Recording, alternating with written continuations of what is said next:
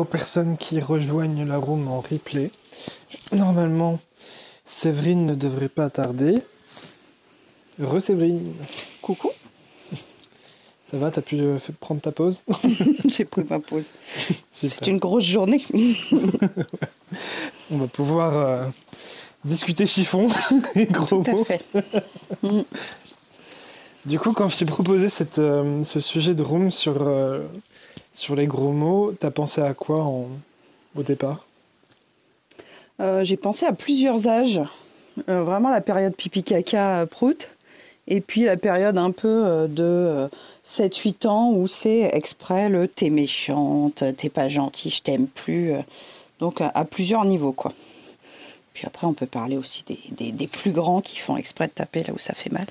donc il y a plein de lectures possibles sur les gros mots et les choses un peu attaquantes dans notre parentalité. Donc toi, quand tu, euh, quand tu entends gros mots, gros mots, tu mets aussi les, euh, les, les phrases qui attaquent, comme tu dis, où vraiment l'idée c'est de blesser l'autre, mais on n'emploie pas forcément des mots, euh, des insultes, tu vois. Mais quand on dit voilà, je t'aime plus, finalement, il n'y a pas d'insulte dans la phrase, mais on a quand même euh, envie d'attaquer et, de blesser. Bah, c'est parce que moi, pour moi, les gros mots, c'est déjà une manière de jouer avec le langage. Donc si on reprend vraiment les, parents qui demandent comment on fait avec les gros mots des petits, qui était, euh, je crois, la question initiale, c'est vraiment que l'enfant, il, prend un mot, mais comme un autre. Il aurait pu te dire une poire, sauf que poire, ça ne te fait pas réagir. Donc il va prendre un mot pour voir comment tu réagis. Donc c'est en exploration du langage. Donc à son niveau, ça va être d'abord prout, c'est trop rigolo. Et puis comme on voit que ça fait pas rigoler, on le répète plusieurs fois pour voir si ça va faire rigoler. Et puis quand ça marche plus avec prout, ben, on en prend un autre. Donc euh, la première fois que notre enfant dit putain, putain, eh ben il voit que ça réagit sur nous, alors que s'il avait dit banane, banane, euh, ça aurait pas réagi pareil.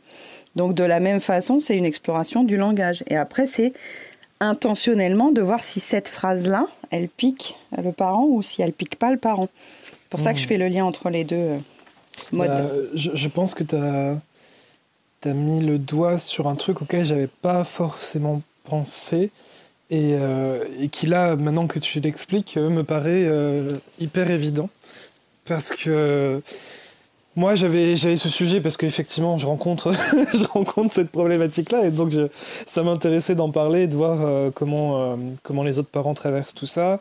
Toi, quelle est, euh, quelle est ta, ta vision là-dessus? Mais, mais du coup, maintenant que tu dis ça, en fait, ce que je me rends compte, un, truc que je voulais partager, en fait, c'est que notamment le, le, mot qui me, qui me pose problème, c'est dégage. Tu vois, elle nous dit dégage régulièrement. Mhm. Euh, d'une part parce que euh, c'est mon père qui lui a d'abord dit. Mhm. Et, euh, et je sais pas, je sais pas comment elle s'est rendue compte que finalement ça nous blessait quand elle le disait. Mais elle a compris. Et, donc maintenant, quand elle est en colère, et eh bien, elle l'utilise. par contre, nous, évidemment, bah, on n'a pas un langage soutenu, où on fait attention à tout ce qu'on dit. Et donc notamment bah, le putain euh, classique euh, français, on le dit, euh, voilà, on le dit, et parfois, bon, bah Charlie elle est là, et tant pis, on, on fait pas trop attention au putain finalement. Mais, mais même si on le dit régulièrement, bah, elle, elle le dit presque jamais. Tu vois, parce que je pense qu'elle... Il n'y a pas la charge émotionnelle que tu mets dans le dégage. Exactement. Mm. Et, et du coup, euh, ça fait effectivement sens euh, avec, euh, avec l'analyse que tu as fait juste avant de, des gros mots et la charge émotionnelle finalement. parfois même, on, peut faire une phrase qui n'a pas, qui n'a pas de gros mots, qui n'a pas d'insulte, mais, mais dont l'objectif est le même. Donc merci de merci d'avoir fait cet éclairage là. Ouais, ça tape fort dès le début alors. Mais quand on parlait des réactions et de la politesse euh, dans la room d'hier, sur la, politesse, il y avait une maman qui disait quand mon enfant euh, ne veut pas dire bonjour ou merci, c'est la réaction des autres qui l'a fait la sentir mal. C'est pas que son enfant dise pas bonjour ou merci. Et quand il y a un enfant qui dit un gros mot ou qui dit cacaboudin, franchement, si la mère elle réagit pas à cacaboudin, l'enfant il, y a probablement de grandes chances qu'il essaye trois fois, il voit pas de réaction, bah il laisse tomber le cacaboudin. Donc c'est face au regard de l'autre qu'on s'interroge sur, mais vraiment quand j'entends cette phrase, ça me fait réagir moi comme un déclencheur, mais c'est pas la phrase en elle-même, c'est ce que ça dit de moi. Donc le mot dégage, il a été associé à d'autres choses de vos vies. Ouais, je pense que au départ, elle le disait en rigolant parce qu'elle se rendait pas compte euh, de ce que ça voulait dire. Et elle-même, elle n'était pas blessée quand mon père lui, lui, lui disait. Et, euh, et, du coup, elle a, elle a dit quelques fois, comme tu dis, un peu pour tester, quoi, voir euh, quelle est la réaction que ça, que ça amène. Et je crois que immédiatement, forcément, enfin, quand quand entends dégage de la part de ton enfant, mm. c'est violent, quoi, en tant que parent de d'entendre ton enfant te dire dégage. Il y, y, a un truc de rejet, quoi. Au-delà de dire merde, putain, tu vois, c'est. Il n'y a pas le même niveau d'émotion. Et, euh, et je pense qu'aussitôt, la première fois qu'elle nous a dit dégage, bah, tout de suite on lui a dit non. Tu vois, et tout de suite on a voulu la reprendre, et tout de suite on, a voulu lui expliquer.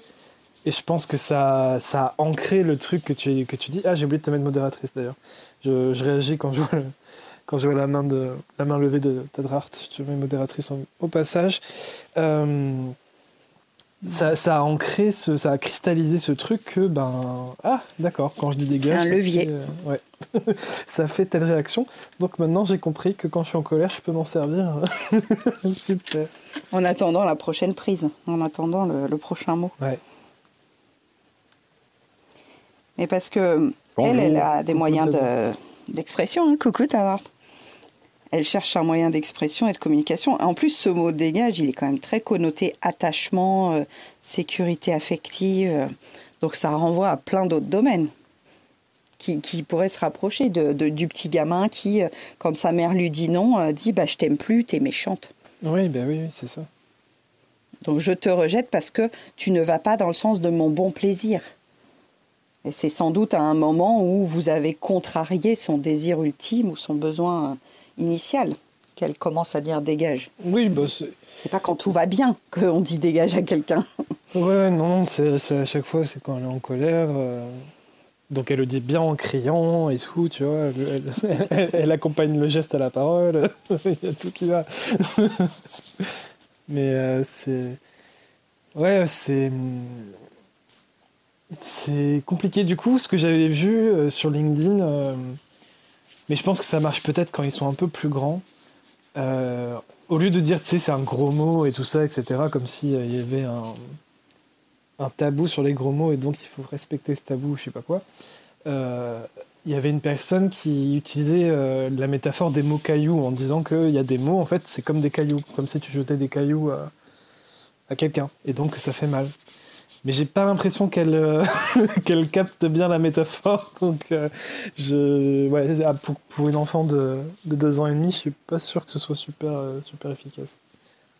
Si je le vois dans l'autre sens, c'est que au moment où vous avez arrêté son désir et son activité ou ce qu'elle envisageait de faire, son projet, il y a eu une flamme, elle, dans sa cheminée, que comme elle n'a pas encore les moyens de bien l'exprimer, elle a pris ce qui venait, à savoir vous faire mal, donc prendre un outil qui fait mal, du genre le mot dégage qu'elle a vu qui vous faisait réagir.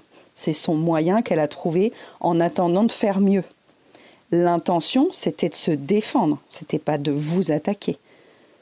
Donc l'explication des mots cailloux entre adultes, entre gens qui travaillent sur la pédagogie, elle est facile à comprendre. Par contre, pour l'enfant, ça demande une capacité d'empathie et de se décentrer sur les effets de nos actions sur les autres. Et déjà, c'est dur physiquement. C'est peut-être même plus facile de commencer par la notion de conséquence physique. Ça veut dire que quand elle pousse quelqu'un, bah, l'autre, il s'est, il s'est cogné dans le mur. Tu vois, un effet de répercussion de son action. Mais si elle ne le fait pas déjà sur un acte physique, sur un acte tactile, sur un acte en 3D, ben, elle ne peut pas voir les conséquences de ces mots. Tu vois, c'est comme si ces mots avaient poussé quelque chose chez vous. Tu vois ce que je veux dire? Donc le mot caillou, oui, mais ça, la rend responsable d'une volonté de nuire un mot caillou. Parce que c'est comme si c'était elle qui lançait le caillou. Donc est-ce que c'est ce que tu veux induire dans sa méthode à elle, de faire comme elle peut avec sa flamme de frustration? Peut-être pas. Hmm. Parce que là, c'est comme si tu disais, vas-y, tu me balances des cailloux sur la gueule, c'est pas gentil. Je crois pas que ce soit ça que tu veuilles faire avec elle non plus. Non. Donc c'est plus, c'est plus important de dire, quand tu me dis dégage, je trouve que c'est un mot qui me fait pas du bien. Tu vois, tu dis ce que tu penses toi, des effets sur toi, mais tu la rends pas coupable de t'avoir fait du mal. On enlève la notion de bien et de mal. On dit juste, quand j'entends le mot dégage, ça me fait un petit peu de peine, parce que je préfère qu'on soit en train de se parler gentiment. Donc tu, mets des... C'est vrai, on ne serait pas en train de parler de, plutôt de politesse que, de vulgarité ou, autre? Bah, Sur le mot dégage, on est à la limite entre les deux. Oui, ça, ça mélange... Parce que quand on est énervé, on dit des gros mots, même nous les adultes. En général, les putains, c'est... Euh, ah, absolument. Moi-même, je le dis mm. devant ma fille qui a un an, mais bon, euh, elle enregistre. Je sais qu'elle va répéter ces mots plus tard, mais ça me dérange pas en fait. Mm. Moi, ce qui, ce qui, me dérange plutôt, c'est l'intention justement. C'est c'est d'être impoli peut-être, faire du mal aux autres, euh, commencer par ses parents d'abord. Donc le mot dégage, moi je veux bien l'accepter, je veux bien accepter. D'ailleurs, on, a parlé il y a quoi deux jours de cela sur les imperfections des parents, etc., etc. Et, j'ai pris le micro pour dire que voilà, ben, ça m'arrive aussi d'être imparfait, de m'énerver et d'expliquer derrière. Donc, euh, je pense qu'on peut aussi accorder ça à nos enfants, de s'énerver, de déraper un petit peu, mais se reprendre derrière. C'est ça, enfin, à, mon avis, c'est ça qu'on on doit se baser sur ces choses-là. Enfin, moi, personnellement, mmh. donc euh, voilà.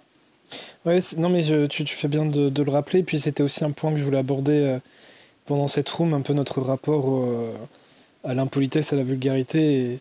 Et, effectivement, moi, je suis un peu de, de l'avis que les gros mots, ça fait un peu partie de notre langage du quotidien. Bon, peut-être pas certains, tu vois. il, y a des, il y a des insultes où vraiment, je sais pas si on dit toujours euh, des, insultes. Ah oui, oui, il y, a, il y, a, des degrés quand même dans. Voilà, c'est ça. Mais bon, putain et, merde et tout ça, bon, ben, on le dit au quotidien tous. Est-ce que c'est si grave que, que, nos enfants l'écoutent? Voilà, c'est une question que je voulais peut-être aborder aussi. Mais, euh, mais du coup, euh, ouais, j'entends bien ce que tu dis et, et peut-être qu'au lieu de chercher à interdire le fait qu'elle prononce ce mot, ce qui, ce qui sera contre-productif de toute façon avec euh, le système d'interdit, on sait comment ça marche. Mais, mais plutôt que de, ouais, de chercher de l'interdire, peut-être demander réparation, demander, demander un pardon parce que ça nous a fait mal et, de l'expliquer que. parce que parce que Rémi, les, mots on peut les remplacer au lieu de dire putain, on peut dire purée, au lieu de dire merde, on peut dire euh, zut. Mais l'intention est toujours la même. Donc euh, voilà, si je m'énerve, je dis zut ou merde ou, poire ou peu importe. Mais l'intention est là, quoi. C'est je suis énervé, j'ai envie de, de, je sais pas, de faire, de, dégager ce qu'il y a à l'intérieur de moi ou de faire même mal à cet instant-là. C'est pas une bonne chose. Et on peut expliquer tout ça après. Donc euh, euh, donc pour moi, le mot, vous savez, j'ai appris ça avec un, certain Jacques Brel, que vous devez connaître normalement, euh, à qui on a reproché le, fait d'utiliser des mots comme braguette, pisser, etc. dans ses chansons. Et vous savez ce qu'il aura répondu? Il aura dit pisser, machin, c'est des mots français qui existent. Donc on peut pas, euh, à la place j'aurais dit quoi, poser culotte quand on disait dans le jargon, etc. Ça se fait pas. C'est plus simple de dire pisser que la vulgarité, c'est deux gens il a donné un exemple à deux gens qui s'aiment, deux, jeunes gens qui s'aiment. Et le père de la fille, bon, à l'époque, ça se faisait, euh, maintenant, ça se fait plus, mais voilà, à cette époque, c'était encore euh, courant.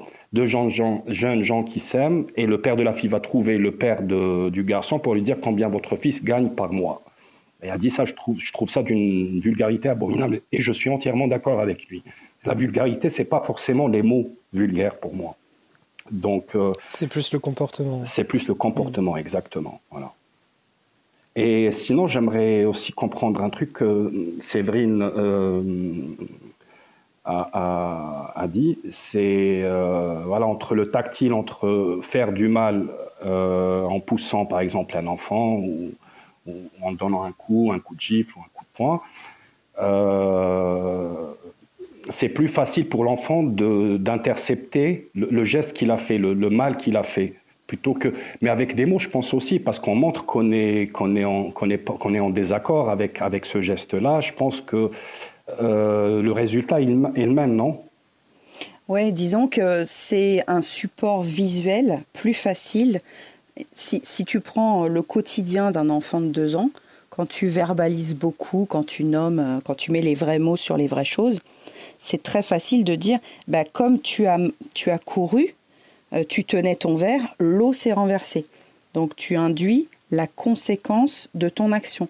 C'est parce que tu allais vite que l'eau est tombée. Et ça, ça se voit parce que l'eau est par terre. Tu vois, c'est matériel. Ou quand tu, euh, quand tu cours dans la rue et que tu n'arrives pas à t'arrêter, tu as foncé dans l'arbre avec ton vélo, tu vois, tu as, as perdu le contrôle, il y a une conséquence, c'est visible. Mais les mots, quand tu les envoies, tu vois, c'est immatériel. Tu vois pas les effets sur l'autre. Donc, ils vont regarder si tu fronces les sourcils, si tu te mets à crier. Là, ça va être un effet, mais c'est un effet à décoder. Un enfant entre 2 et 5 ans, il y en a qui sont très attentifs et il y en a, tout ça, pour l'instant, c'est une base de données super floue. Donc, demander à un enfant de comprendre les effets de leurs mots sur nous-mêmes, c'est une attente qu'on ne peut pas avoir. Donc c'est plus facile de dire l'effet que ça a eu sur nous, ces mots, que de dire euh, non mais tu peux pas me dire ça parce que quand tu me dis ça, ça me fait mal. Ça voudrait dire lui faire croire qu'il a fait ça intentionnellement, ce qui rejoint ton premier point. L'enfant, il fait pas ça intentionnellement, il fait ça parce qu'il n'a pas encore d'autres moyens et qu'on va le remplacer au fur et à mesure. On va lui donner d'autres outils pour s'exprimer quand il est en colère que de taper, que de hurler ou que de dire des gros mots. Parce que dire un gros mot, c'est une, une manière exutoire. Exactement comme tu disais. C'est un moyen d'extérioriser. Parce que sinon, on dirait beaucoup moins de gros mots, même nous les adultes. C'est parce qu'on ne trouve pas d'autres modes d'expression pour se dire Ah, ça se passe pas comme je veux. Donc je dis un gros mot comme si j'allais conjurer le sort. En vrai, c'est pas en disant 14 fois putain que le, dossier va se remettre d'aplomb. Mais on a l'impression d'évacuer notre flamme et d'aérer notre cheminée des émotions comme ça. C'est un outil qu'on a trouvé en attendant de faire mieux. Tu vois, c'est vraiment une porte d'aération pour moi, le, gros mot. Et l'enfant, on peut le voir comme ça. C'est humain surtout. C'est ça, il ne le fait pas contre nous, il ne le fait pas pour nous chercher, il le fait pour explorer la langue française. Et il aurait pu très bien dire braguette, l'enfant, s'il si, doit réagir à braguette. Mais c'est drôle leur choix de mots, hein, parce qu'ils vont pas du tout choisir le même mot en fonction de, de ce qu'il y a en face. Si c'est la maîtresse, il va dire un mot spécifique. Si c'est son grand-père, il va dire un autre mot. Il va affiner euh, le mot qui fait réagir, le, vraiment le, bouton rouge. Et, donc, selon toi, Séverine, pour, pour y remédier, l'astuce, c'est l'entraînement, c'est l'exercice. Remplacer ces, réflexes, si on peut appeler ça comme ça, par autre chose qui est meilleur. Et ça s'apprend avec le temps, n'est-ce pas? Moi, dans chaque euh, situation où il y a gros mots, parce que c'est arrivé avec Livna, c'est arrivé avec Siana, je dis tiens, t'as dit cacaboudin. Et euh, ce cacaboudin, il vient d'où euh, C'est à la crèche que tu l'as appris C'est une copine qui t'a dit ça C'est raconte-moi l'histoire de ce cacaboudin. Et donc je mets le mot à distance d'un effet sur moi. Tu vois, je réagis pas à ce mot-là comme si elle me l'avait balancé comme une, une arme. Tu vois, j'en fais un sujet d'observation, comme tout le reste. De toute façon, je fais que des sujets d'observation avec tout chez moi. Les pauvres enfants, ils sont, ils cobayes de tout. Donc je lui dis, tiens, ce cacaboudin, très bien, tu as envie de dire cacaboudin, bah vas-y. Donc elle a dit cacaboudin pendant deux semaines. Et puis comme elle a vu qu'au bout d'un moment, on n'allait pas s'apesantir sur ce cacaboudin, il veut dire quoi pour toi, bah elle est passée à d'autres choses. Je sais plus ce que c'était après, mais ça s'est calmé. Mais si j'avais dit tais-toi, on dit pas ça, euh, je veux pas entendre ça, qui t'a appris ça, tu vois, que j'en avais fait une surenchère de non, d'interdit, comme disait Rémi, euh, qui est, dès que tu poses un interdit sur ne dis pas ça, bah, ça ouvre la porte à mais je fais ce que je veux, consentement, euh, tu m'interdiras pas de dire ce que je veux, je suis libre, autonome et tout. Donc si on rentre dans le conflit sur ce mot-là, tu dois pas l'utiliser. Ben, il sent qu'il y a un enjeu entre nous. Et comme grandir, c'est une partie de trouver sa place, le moindre enjeu peut être mis à partie. Donc ça peut être les gros mots chez une famille, ça peut être l'alimentation chez une autre, ça peut être le sommeil chez une troisième, ça peut être la continence. Tu vois, c'est des leviers que trouve l'enfant pour exprimer son pouvoir personnel, sa puissance personnelle. Et si on réagissait pas du tout aux gros mots de nos enfants, ils trouveraient d'autres leviers. Donc peut-être que gros mots, bah, c'est moins contraignant que alimentation. Tu vois, la plupart du temps, on est plus démunis contre l'alimentation contre les gros mots. Ça veut dire aussi mettre un peu de légèreté du coup sur bah, mon enfant, oui, il a dit ça. Alors s'il le dit devant la policière et qu'il dit sale conne à la policière, clairement, là, on va se trouver mal par le regard de la société sur l'éducation qu'on a avec notre enfant et ça boucle avec votre room de la dernière fois sur le parent imparfait. Mais en soi, il a juste dit deux mots. C'est l'effet de ces mots sur la policière et l'effet que ça a sur nous de se dire oh là là, mais la policière va se dire que je suis un mauvais parent parce que mon enfant dit sale conne à une figure d'autorité et tout. En fait, c'est les conséquences qu'on voit sur nous, c'est les conséquences émotionnelles. Bon, de toute façon, j'arrive pas à faire un sujet où je reviens pas aux émotions, donc. Bah, c'est le, le, cœur de la vie. Hein. bah là, euh, s'il n'y avait pas de réaction en face, s'il n'y avait pas d'émotion en face, le gros mot, il n'aurait pas du tout de sens. Et nous, on l'utilise même quand il n'y a personne parce que ça nous fait un, un moyen de, de soupape. Ouais. Coucou Najat, viens discuter avec nous, euh, gros mot. Bon, T'es pas encore trop concerné, je crois.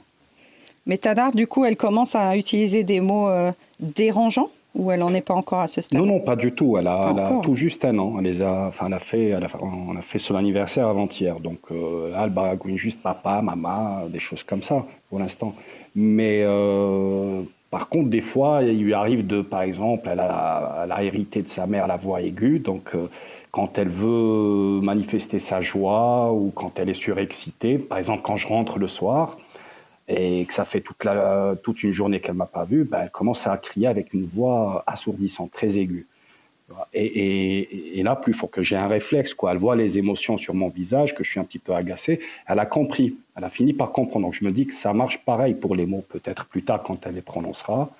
Euh, je pense qu'elle comprendra aussi. Il n'y a pas de raison, je me dis, que, que ça m'agace ou que ça, ça nous dérange un petit peu. Et voilà, moi, je suis plus pour remplacer ces choses-là, ces gestes, ces mots-là. Par, j'ai déjà commencé avec des gestes. Par exemple, toujours quand elle est surexcitée, quand je la prends dans mes bras, euh, elle a tendance à, me griffer avec ses petites, euh, ses petites mains, ses petits doigts.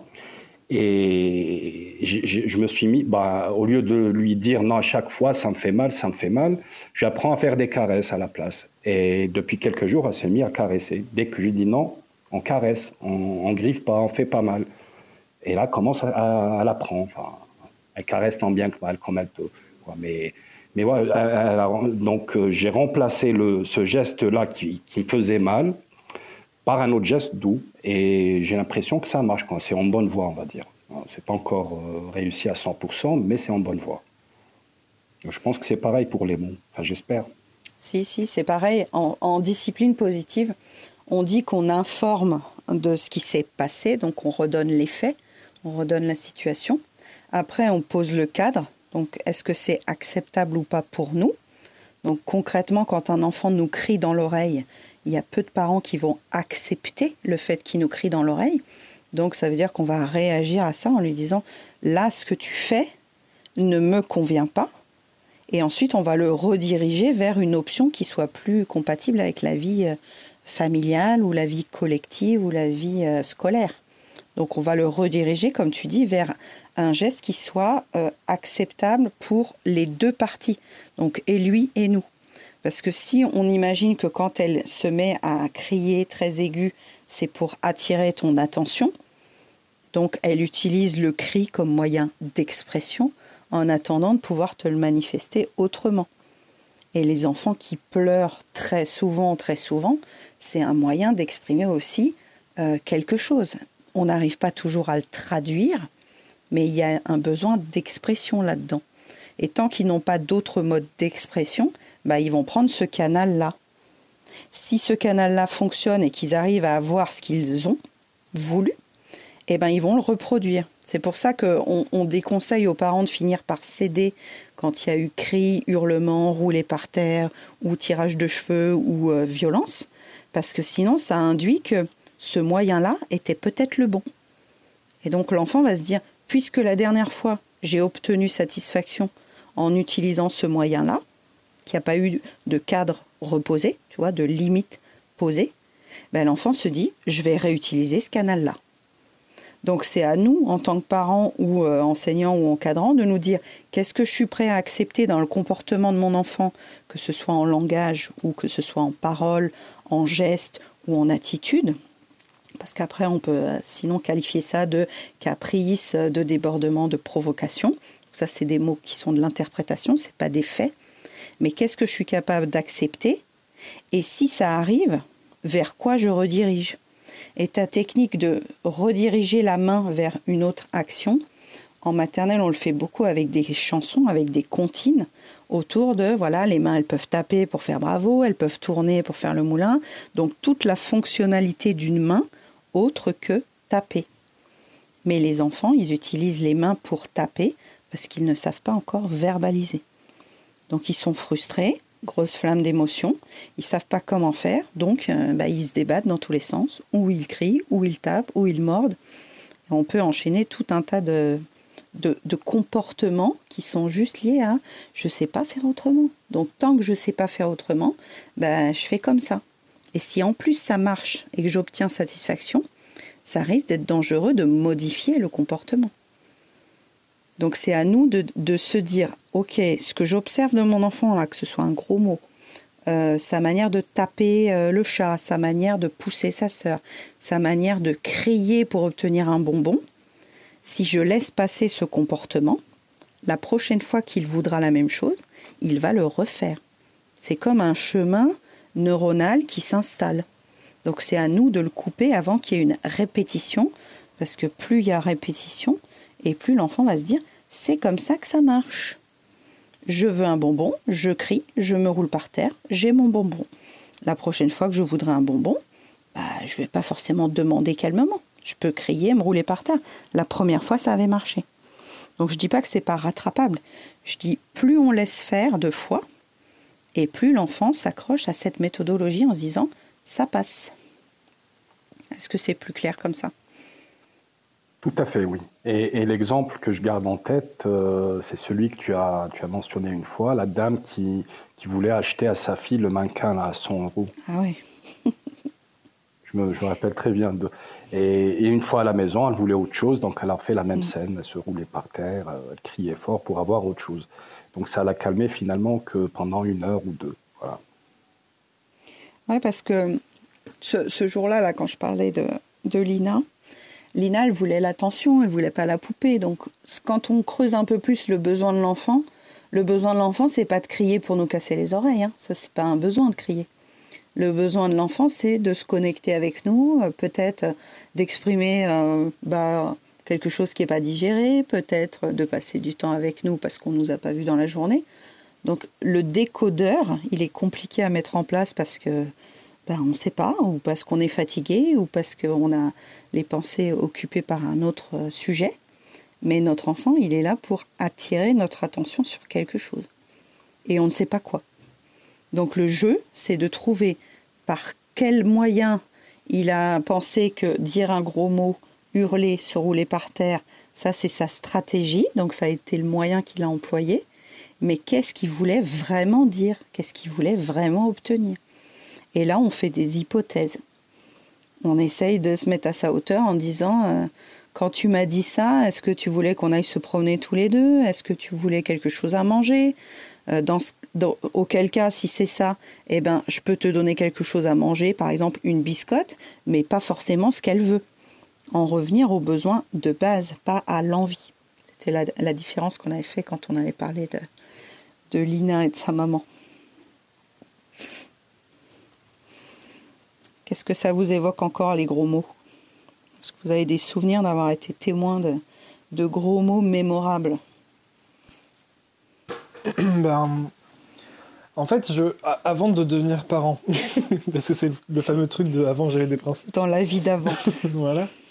Euh, dans la vie d'avant, je, je trouvais que je trouvais que des enfants qui disent des gros mots, euh, c'est c'est moche, tu sais. j'ai pas d'autre mot que ça. C'est pas beau. Euh, genre, euh, dans, la bouche d'adulte, ça passe, tu vois, on l'accepte, mais euh, dans la bouche d'enfant, non, c'est pas possible. Et j'avais des, petits cousins qui, quand ils avaient, je sais pas moi, quand ils entre 2 et 5 ans, bah, ils, disaient énormément de gros mots parce que leurs parents étaient très, très grossiers. donc voilà, des, des, des, gros mots, mais des triviaux, quoi. Enfin, des, gros mots que tu n'imagines même pas que ça puisse sortir de, la bouche des enfants. Mm. Et, euh, et ça m'embêtait énormément, tu vois. Je me disais euh, que, voilà, ils ont montré l'exemple, ils ont montré un super exemple à leurs enfants. Euh, comment, comment ils vont faire pour être bien intégrés à l'école, dans la société et tout, s'ils parlent tout le temps comme ça. Et,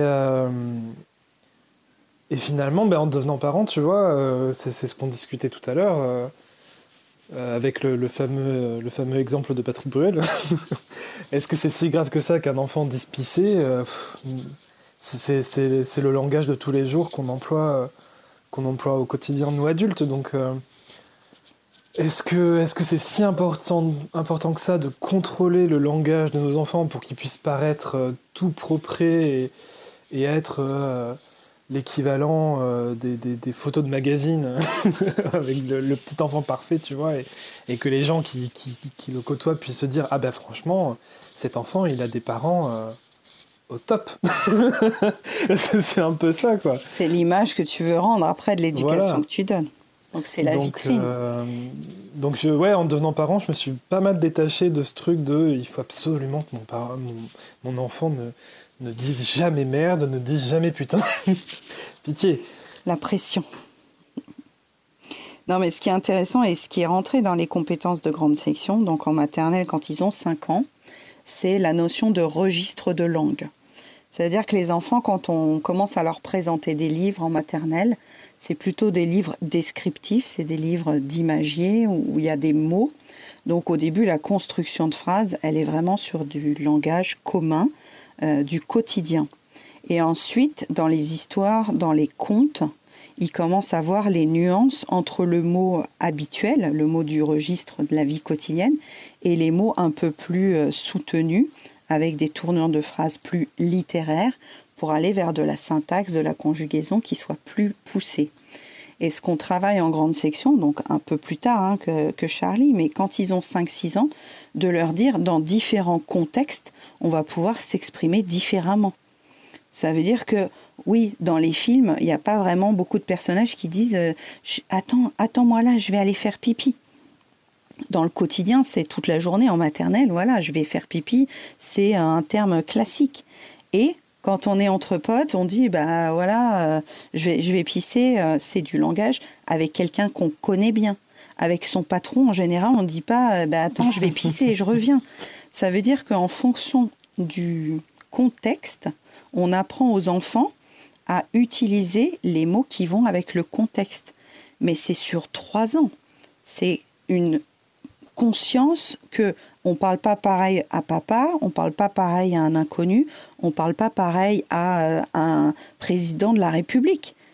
Le, le casse-toi pauvre con, il est très représentatif du fait que les gens n'utilisent pas le langage avec des contextes adaptés. Parce que adapté, tout est brassé en fait. Il y a des gens qui tutoient euh, des, des hauts placés. C'est est-ce qu'on reste à sa place et tout le monde a la même valeur et tout le monde se tutoie et tout le monde se dit mais t'es un sale con? Ou est-ce qu'on se dit il y a quand même une certaine distance en fonction des circonstances? Et ça, nos enfants, quand ils nous entendent parler, par neurones miroir. Hein. Donc ce que tu disais, moi, dans le plus malheureusement, quand j'entendais euh, dire des gros mots euh, des, enfants en grande section, je mettais pas longtemps à comprendre que c'était à la maison qu'ils les avaient entendus. Hein. Parce que quand le père, il, arrivait en disant Ouais, non, mais vous faites chier avec vos devoirs, on n'a pas que ça à foutre. Ah. Eh ok, monsieur. Bon, bah, je vois pourquoi Fares parle comme ça en classe. Tu vois, et c'est mon positionnement après de ne pas non plus discréditer l'enfant devant son parent ou le parent devant son enfant. Moi, j'ai à me positionner là-dessus. Néanmoins, les neurones miroirs, ils marchent pour le bon et pour le mauvais. Ça veut dire que quand il voit son père en train de euh, relayer des informations entre potes le soir en bas de la tour, ben, c'est pas le même langage que quand son père est en train de parler à son conseiller Pôle emploi, normalement. Mais pour certains, c'est un peu la même chose. C'est wesh gros, vas-y, euh, arrange-moi. Alors que normalement, on ne parle pas comme ça en institution, on ne parle pas comme ça dans les bureaux. Mais il y a un espèce de nivellement par le bas pour certaines personnes de on parle comme on veut, on parle au fil de l'eau. Et ça se voit même dans certains réels, je trouve. Il y, a des gens qui s'adressent aux autres sur un langage, mais on ne se connaît pas, euh, on se tutoie, euh, comment tu me parles? Donc c'est un lien à établir avec nos enfants de quand tu me parles, tu n'utilises pas le même vocabulaire qu'avec tes copains. D'ailleurs, il y a des parents hein, qui, utilisent, qui ça. Cette phrase, je l'entends souvent à la sortie de l'école. Hey, eh, tu me parles pas comme ça, je suis pas ta copine. Cette phrase-là, moi, je l'entends beaucoup. Mais en fait, c'est pas parce qu'elle te parle comme ça, parce qu'elle n'est pas ta copine. C'est juste qu'elle n'a pas encore la notion de registre de langage. Donc elle, elle parle comme elle peut, elle essaye. Et c'est à nous de dire, quand tu me parles comme ça, moi, ce mot-là, j'ai pas envie de l'entendre parce que je suis ta maman ou je suis ton papa. Donc, à la place de ce mot-là, tu peux utiliser un autre. Et c'est pas descendant, c'est informatif. On lui dit, bah, ce mot-là, tu l'utilises avec tes copines. Euh, voilà, moi, moi ce mot-là, j'ai pas envie de l'entendre. Ou c'est ton intimité, ou tu vois, c'est à nous de dire ça, ce mot-là me dérange. Najat qui partage ses souvenirs. Viens hein, si tu peux, euh, si tu peux monter sur scène. Ouais. Et du coup, comment tu euh, Comment tu fais pour euh, ne pas tomber quand même non plus dans l'interdiction qui cristallise justement l'envie euh, absolue de le faire quoi? Bah, Je ne le prends pas personnellement, dans le sens, euh, je me dis ce mot-là, elle l'a choisi, ou il l'a choisi, en pensant que ça allait avoir un effet sur moi. Donc j'essaye de couper l'effet de ce que ce mot pourrait avoir sur moi. Donc en gros, de blinder la flèche avant qu'elle arrive euh, sur, sur mon corps, quoi, sur ma zone à moi. Parce que quand il a balancé ce mot-là, c'était juste un mot. C'est juste un déclencheur neutre. Ce mot ne me fait pas du mal. C'est toute l'interprétation que je fais de ce mot, du genre non mais il devrait pas utiliser ce mot, c'est pas moi qui lui ai appris ce mot, pourquoi il utilise ce mot? C'est tout ça qui me met dans une émotion. C'est pas le mot en lui-même. L'enfant, il a dit ce mot-là. Donc qu'est-ce que ça vient chercher chez moi?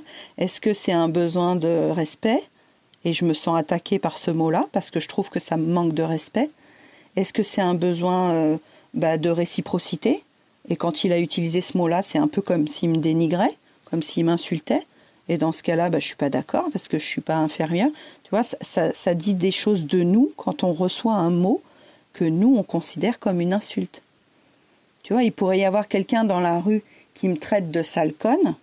Bah, effectivement, le mot en soi, sale conne, et il y a un père d'élève un jour qui m'a dit Vous êtes une sale conne. Fin de semaine, on a bien mal au crâne et tout. Je me dis Ok, ben écoutez, monsieur, euh, merci de vous être exprimé. J'aurais pu surenchérir en disant Vous croyez que c'est facile, nanana, et me justifier. Mais en communication non violente, on entend la parole de l'autre, on se dit ok, qu'est-ce que ça fait chez moi? Ben, Ça me vexe, je suis blessée. Soit je riposte et j'attaque, soit je me dis mon énergie, je la mets ailleurs parce que cette personne-là, voilà, c'est comme si j'enseignais la philo à un pigeon. Hein, je, ne suis peut-être pas obligée de perdre mon énergie. Là, euh, concrètement, que je lui réponde ou que je lui réponde pas, il s'en fiche, il est déjà parti. Le père, il voulait juste balancer sa bombe avant de repartir. Il n'était pas content, il était frustré de son côté je mets vraiment une étanchéité entre ses émotions à lui et les miennes et les effets de son mot sur moi. Donc honnêtement, il m'a dit salcone. Je me suis dit très bien. Donc ça, c'est son avis. Son avis ne va pas définir ma vie. Je ne suis pas contente d'entendre que je suis une salcone. Maintenant, est-ce que j'en fais une vérité pour moi? Est-ce que euh, je considère que ça a un effet sur euh, ma perception de ma vie? Pas forcément. Mais c'est à détricoter de moi avec moi, dans ma cheminée. Tu vois, c'est un effet d'un mot qui n'est pas un effet réel, factuel. C'est ce qui se passe à l'intérieur de moi et de mon cerveau. Et du coup, avec ta plus grande, euh, c'est pareil, quand, ça arrive, tu, tu te concentres sur les effets que ça a sur toi plutôt que plutôt que d'en faire un débat avec la fille. ah mais elle me, elle me check bien hein, là-dessus. Hein. des fois elle me dit, des fois elle me dit, non mais de toute façon tu m'aimes pas. Hmm. J'aime beaucoup ce tu m'aimes pas parce que ça vient chercher plein de trucs. C'est un peu comme le dégage. Avec l'aînée hmm. avec, la grande. Ouais, avec la grande. Qui, est euh, pratiquement adolescente. 14, ans. Et, là, je pense que c'est une phase un peu délicate, c'est un peu différent. Si on parle, c'est plus l'enfance, je, crois, non? Non, mais c'est quand même une perche. C'est de la même manière qu'un enfant de deux ans, il va nous tendre une perche en nous disant euh, ben, dégage ou euh, je t'aime pas nous, on va le prendre comme une occasion de se dire euh, bon, qu'est-ce qu'elle a besoin, qu'est-ce qu'il a besoin, qu'est-ce que ça réveille chez moi. De la même façon, à 14 ans, elle dit de toute façon, tu m'aimes pas ou euh, euh, je suis pas intéressante ou toutes les phrases que les ados mettent pour exprimer un manque d'affection et un besoin d'attention, c'est une manière maladroite d'exprimer un besoin.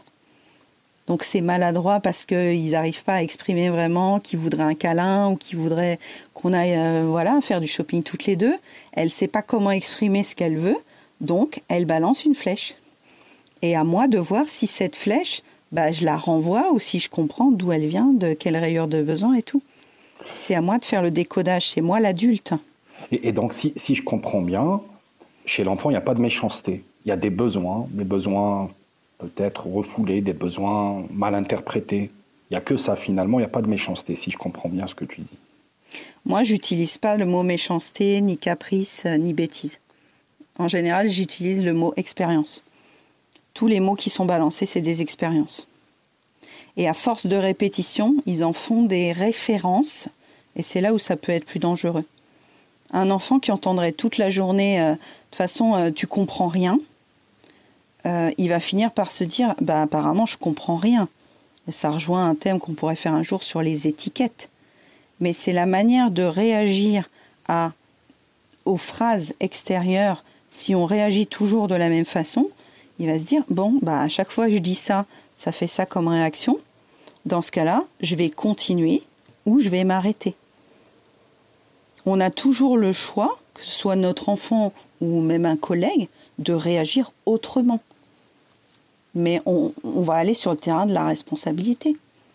Ça veut dire que si quelqu'un t'insulte là, demain, sur ton trottoir, tu as plein d'options possibles sur ton éventail de stratégies. Tu peux l'ignorer, tu peux lui répondre, tu peux le taper, tu peux dialoguer, tu peux...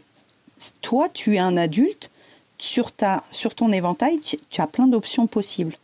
L'enfant, il n'a pas encore toutes ces options. Tu lui dis non, il peut vouloir te taper tu lui dis non, il peut dire t'es méchant, je t'aime plus. Parce qu'il ne sait pas encore diversifier ses réactions. Donc en effet, moi je ne pense pas que les enfants soient méchants et je ne pense pas que les enfants fassent intentionnellement pour nous chercher. Mais c'est ma vision. Hein. Je, j'écoute euh, je viens de voir ton mot dans le chat. tu, bien, bien vu. J'ai des Théo aussi dans mes classes, c'est vrai.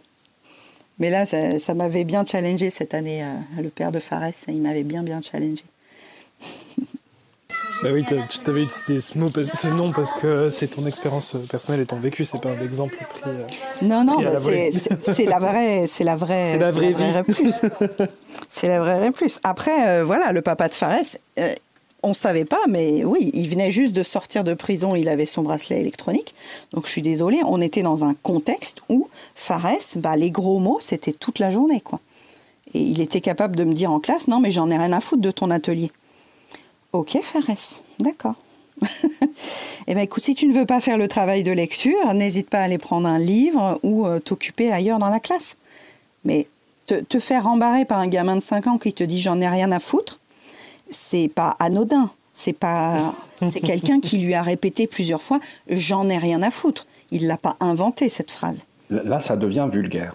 Hein, dire euh, la connasse de flic ou j'en ai rien à foutre. Pour moi, ça c'est de la vulgarité. Alors que quand on est un peu agacé, énervé, on dit putain, on dit merde. Pour moi, c'est juste des réactions. Là, je peux tolérer, mais aller dire à quelqu'un, euh, insulter carrément, même, même pas avec des gros mots parfois, hein, lui dire juste. Euh, bah, je sais pas, un, un, truc méchant, quoi. pour l'insulter sans dire de gros mots, pour moi, ça reste de la vulgarité. C'est ça qu'il faut, qu'il faut éviter pour, pour les enfants. Pour nous d'abord, déjà.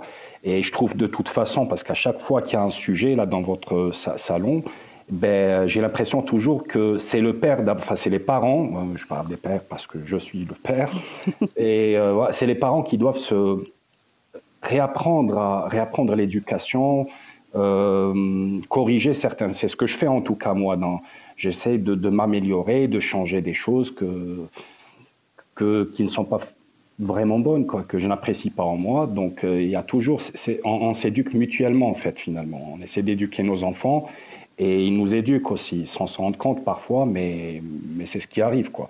Donc j'essaye de, dire moins de gros mots. Je suis pas très, j'utilise pas beaucoup de gros mots, mais généralement, voilà, quand je suis agacé, il m'arrive de dire euh, même putain de Dieu. Euh, souvent, ça sort de ma bouche devant la petite.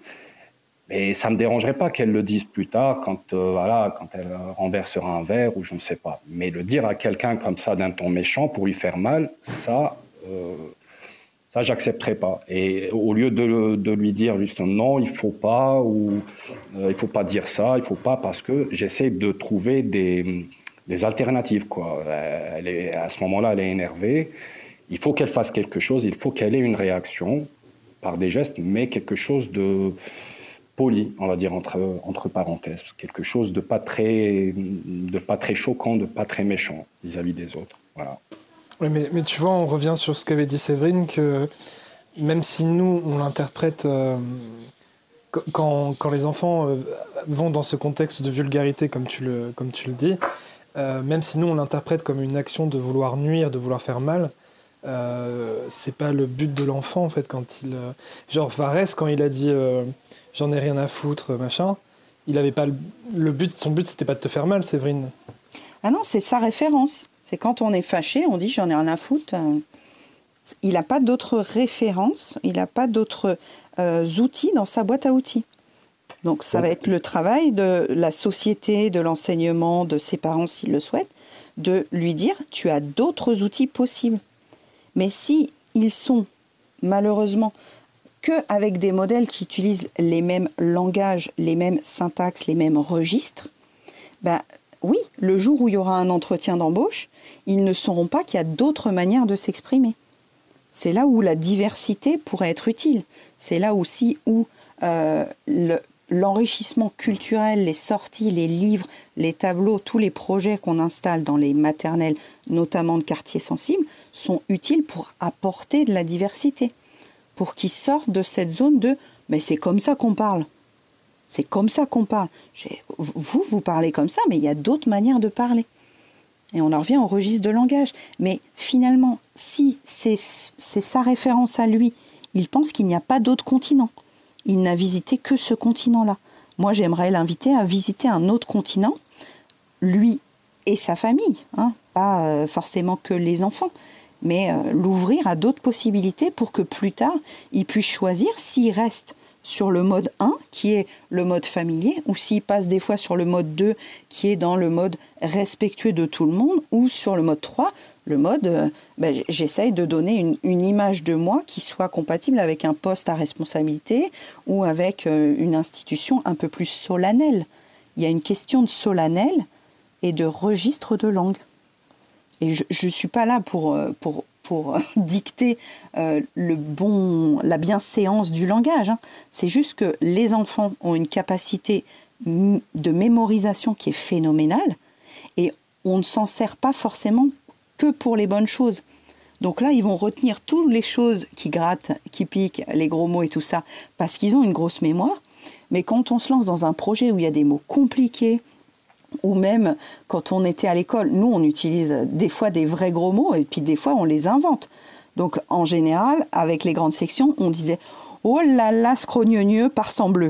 Tu vois, on reprend des trucs genre capitaine Haddock, on reprend des choses qui soient rigolotes, qui mettent de la légèreté. Et ça peut être très créatif, les insultes en famille. On peut même créer nos propres insultes et nos propres gros mots et nos propres tout ça. Quand on est très énervé euh, en disant oh là là, mais là, il a fait le, le Wistiti euh, suspendu. De, mettre quelque chose un peu de créatif qui ne dénigre pas l'autre, qui ne mette pas l'autre en, insécurité affective. Parce que traiter son enfant d'idiot ou traiter son enfant de, de stupide ou Bon, j'ai pas envie de, spécialement revenir dans les souvenirs de Plus, hein, mais euh, franchement, j'entends des enfants qui se, qui se font traiter de tous les noms devant euh, nous, et je me dis, ben, pour l'estime de soi, c'est dur, mais même pour le registre de langue, c'est dur. Ça veut dire qu'on peut se permettre de, de juger et de d'étiqueter qui on veut, alors que normalement, l'adulte, il est censé montrer un minimum de détachement par rapport aux actions des autres. Et c'est difficile en fait de ne pas reporter nos propres frustrations sur euh, quelqu'un en disant euh, mais, mais quel con celui-là euh, de ne pas m'avoir laissé passer ou dans la circulation on le voit dans, dans, le métier du, du dans, dans, les avancements professionnels des fois on le voit on traite les autres de cons de connes d'idiots parce qu'en fait nous on est frustrés donc on attribue notre propre frustration à l'autre c'est pas l'autre qui a fait ça, c'est l'ensemble de la situation, c'est pas le comportement. On peut détacher le comportement des effets sur nous. Tu penses que, à l'adolescence, euh, c'est à ce moment-là où on commence euh, à, pouvoir apporter euh, l'intention de vraiment faire du mal avec les mots? Ou, ou même pas encore à l'adolescence finalement c'est toujours une question de, de référence de langue et il n'y a pas forcément cette intentionnalité de, de vouloir blesser euh, et, finalement de juste trouver le meilleur moyen de faire du mal à, l'autre? Bah, ça reste un moyen, l'adolescence, de, s'affirmer et de nourrir un besoin d'appartenance. Ça veut dire que pour se sentir mieux, on pourrait euh, dénigrer quelqu'un d'autre. Et quand on est à 3-4 à dénigrer quelqu'un d'autre, on se sentirait plus puissant, je parle d'une illusion, hein. on se sentirait plus puissant parce qu'on met l'autre plus bas que nous. Ce serait un rapport de force un peu biaisé, psychologique, de merde, soyons clairs. Mais c'est une impression que quand on critique quelqu'un d'autre que nous, eh ben on se sentirait mieux. Et on est beaucoup à faire ça à faire nos, langues de pute euh, et de dire ah, ah, lui là là il a il a pas réussi il a pas eu ce qu'il voulait elle a pas ceci elle a pas cela comme si le fait de juger euh, la réussite de l'autre ou le physique de l'autre allait nous rendre nous plus performants plus compétents c'est croire que le jugement a un effet réparateur sur nous. Séverine, au lieu de s'élever à son niveau, on le rabaisse pour qu'on paraisse plus haut que lui. C'est ça. C'est ça là. Mm. Ça se passe beaucoup dans le domaine professionnel, effectivement. Et c'est une, utilisation du langage euh, maladroite, de la même manière que les enfants l'utilisent parfois maladroitement. C'est-à-dire qu'on croit qu'en dénigrant euh, par le langage, ça renforce nos valeurs et nos qualités. C'est un moyen. C'est un moyen maladroit. C'est une stratégie un peu euh, tragique d'affirmation de soi. Et les adolescents particulièrement se disent bah, comme moi je sais pas trop ce qui se passe en moi, je suis bouleversée, j'arrive pas à croire que j'ai de la valeur, je doute, eh ben je vais prendre un plus petit que moi, un bouc émissaire ou euh, lui là-bas et je vais le critiquer, ça va me je vais me croire plus fort. Et si en plus je rallie à ma cause d'autres personnes et que j'installe un triangle de d'intimidation, je vais me croire plus puissant. Et dans ce cas-là le langage serait une arme illusoire pour prendre le pouvoir. Mais dans ce cas-là, le langage, hein, c'est toujours un outil de pouvoir. Hein. Il n'y a qu'à voir les politiques en ce moment. L'utilisation du langage a toujours été une sorte de manipulation. Donc que ce soit des gros mots ou des insultes, notre façon d'utiliser les mots peut nous desservir comme nous servir, comme nous attirer du succès ou nous attirer des problèmes. Parce que quand on répond à un caïd on peut s'attirer des problèmes. Donc des fois, euh, le langage n'est pas la solution. C'est une stratégie. On peut choisir d'utiliser d'autres stratégies que le langage. On s'en va sur d'autres chemins là. Moi j'aime bien, hein, mais on s'en va sur d'autres chemins que les gros. c'est ça, c'est très disparate. Bon, j'en ai perdu le fil du chat, hein, excusez-moi, mais j'arrive plus à suivre. Bah, du coup, euh, ceux qui sont en bas, n'hésitez pas à monter si vous voulez participer à la discussion.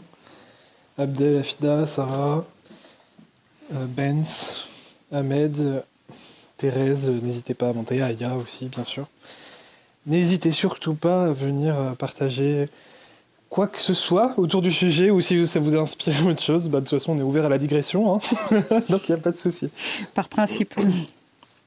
Oui, le tutoiement sous les c'est intéressant.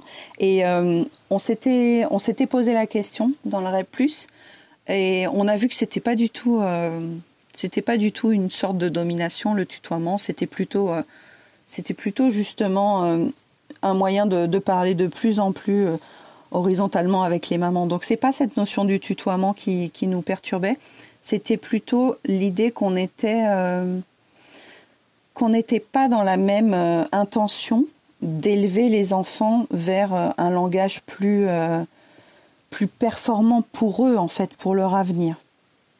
C'est dans le sens où quand on transmettait des, compétences techniques de langage, donc il y a beaucoup, beaucoup de compétences à l'éducation nationale, hein, tu vas voir ça quand tu fais ton planning de, de, projet pédagogique, mais la maîtrise de l'oral, la maîtrise de la langue orale, il y a une quarantaine de compétences qu'on est censé transmettre aux enfants de maternelle. Parmi ces compétences, il y a utiliser les mots pour se faire comprendre. Donc, se faire comprendre, ça veut dire qu'il y a l'émission d'un énoncé, de l'enfant et ensuite s'assurer que la réception de notre énoncé a été compris de la façon dont je l'ai envoyé. Et ça demande un certain recul, une certaine réflexion que les enfants mettent bien trois ans à comprendre. De la même manière que quand on dit t'es pas gentille, lui, quand il dit t'es pas gentil, il ne se soucie pas de ce que ça va donner comme effet sur l'autre personne. Son copain lui a pris un jouet des mains et il dit T'es pas gentil, je suis plus ton copain. C'est une réaction parce que lui, il est vexé. Mais il se, il se demande pas si le copain en face est triste. Donc nous, notre travail de médiation dans, les conflits à l'école et puis bah, en famille, c'est la même chose, c'est de reprendre la situation du début en disant voilà ce que toi tu as fait ou ce que tu as dit, voilà ce que lui il a entendu ou ce qu'il a reçu, dans le cas d'un gros mot, c'est à l'oral, mais dans le cas d'un coup de poing, on fait pareil. Et maintenant, les effets, c'est que lui, il se sent comme ça. Toi, quand tu as fait ça, tu pensais que c'était la seule solution. Il y a d'autres solutions pour exprimer ton mécontentement que de le taper ou que le traiter de connard. Et on repart sur un éventail de choix différents. À savoir, au lieu de taper, on peut s'expliquer, ou pour mieux s'expliquer, on peut choisir d'autres mots et c'est du travail de, de broderie, quoi. C'est du point par point avec chaque enfant, avec chaque situation, pour qu'à la fin des trois ans, on puisse considérer que l'enfant, non seulement il est capable d'adapter son message à la personne en face, mais qui s'assure que la personne en face ait compris son message de la manière dont il a entendu. Et puis là, si tu me relances sur les adolescents, les adolescents, ils ont bien compris les effets que ça fera, parce que c'était justement leur intention. traiter l'autre de sale con. Là, il a bien émis le message qu'il voulait et il a bien compris que le but, c'était de faire chier l'autre. Donc cette compétence, elle est acquise chez les adolescents et là, c'est plus la question de l'intention. Est-ce que ton intention, c'était de le faire mal? Est-ce que tu voulais lui faire mal parce que toi, tu n'arrives pas à te sentir bien? Et là, on parle dans d'autres sujets, quoi, de communication non violente notamment. Est-ce qu'on doit faire porter nos émotions à la personne en face de nous? Est-ce qu'on ne peut pas reprendre en charge nos propres émotions? Compétence euh, bien loin des compétences scolaires, qui n'est pas au programme. Ah, ça. Ça, ça nous ferait une roue entière.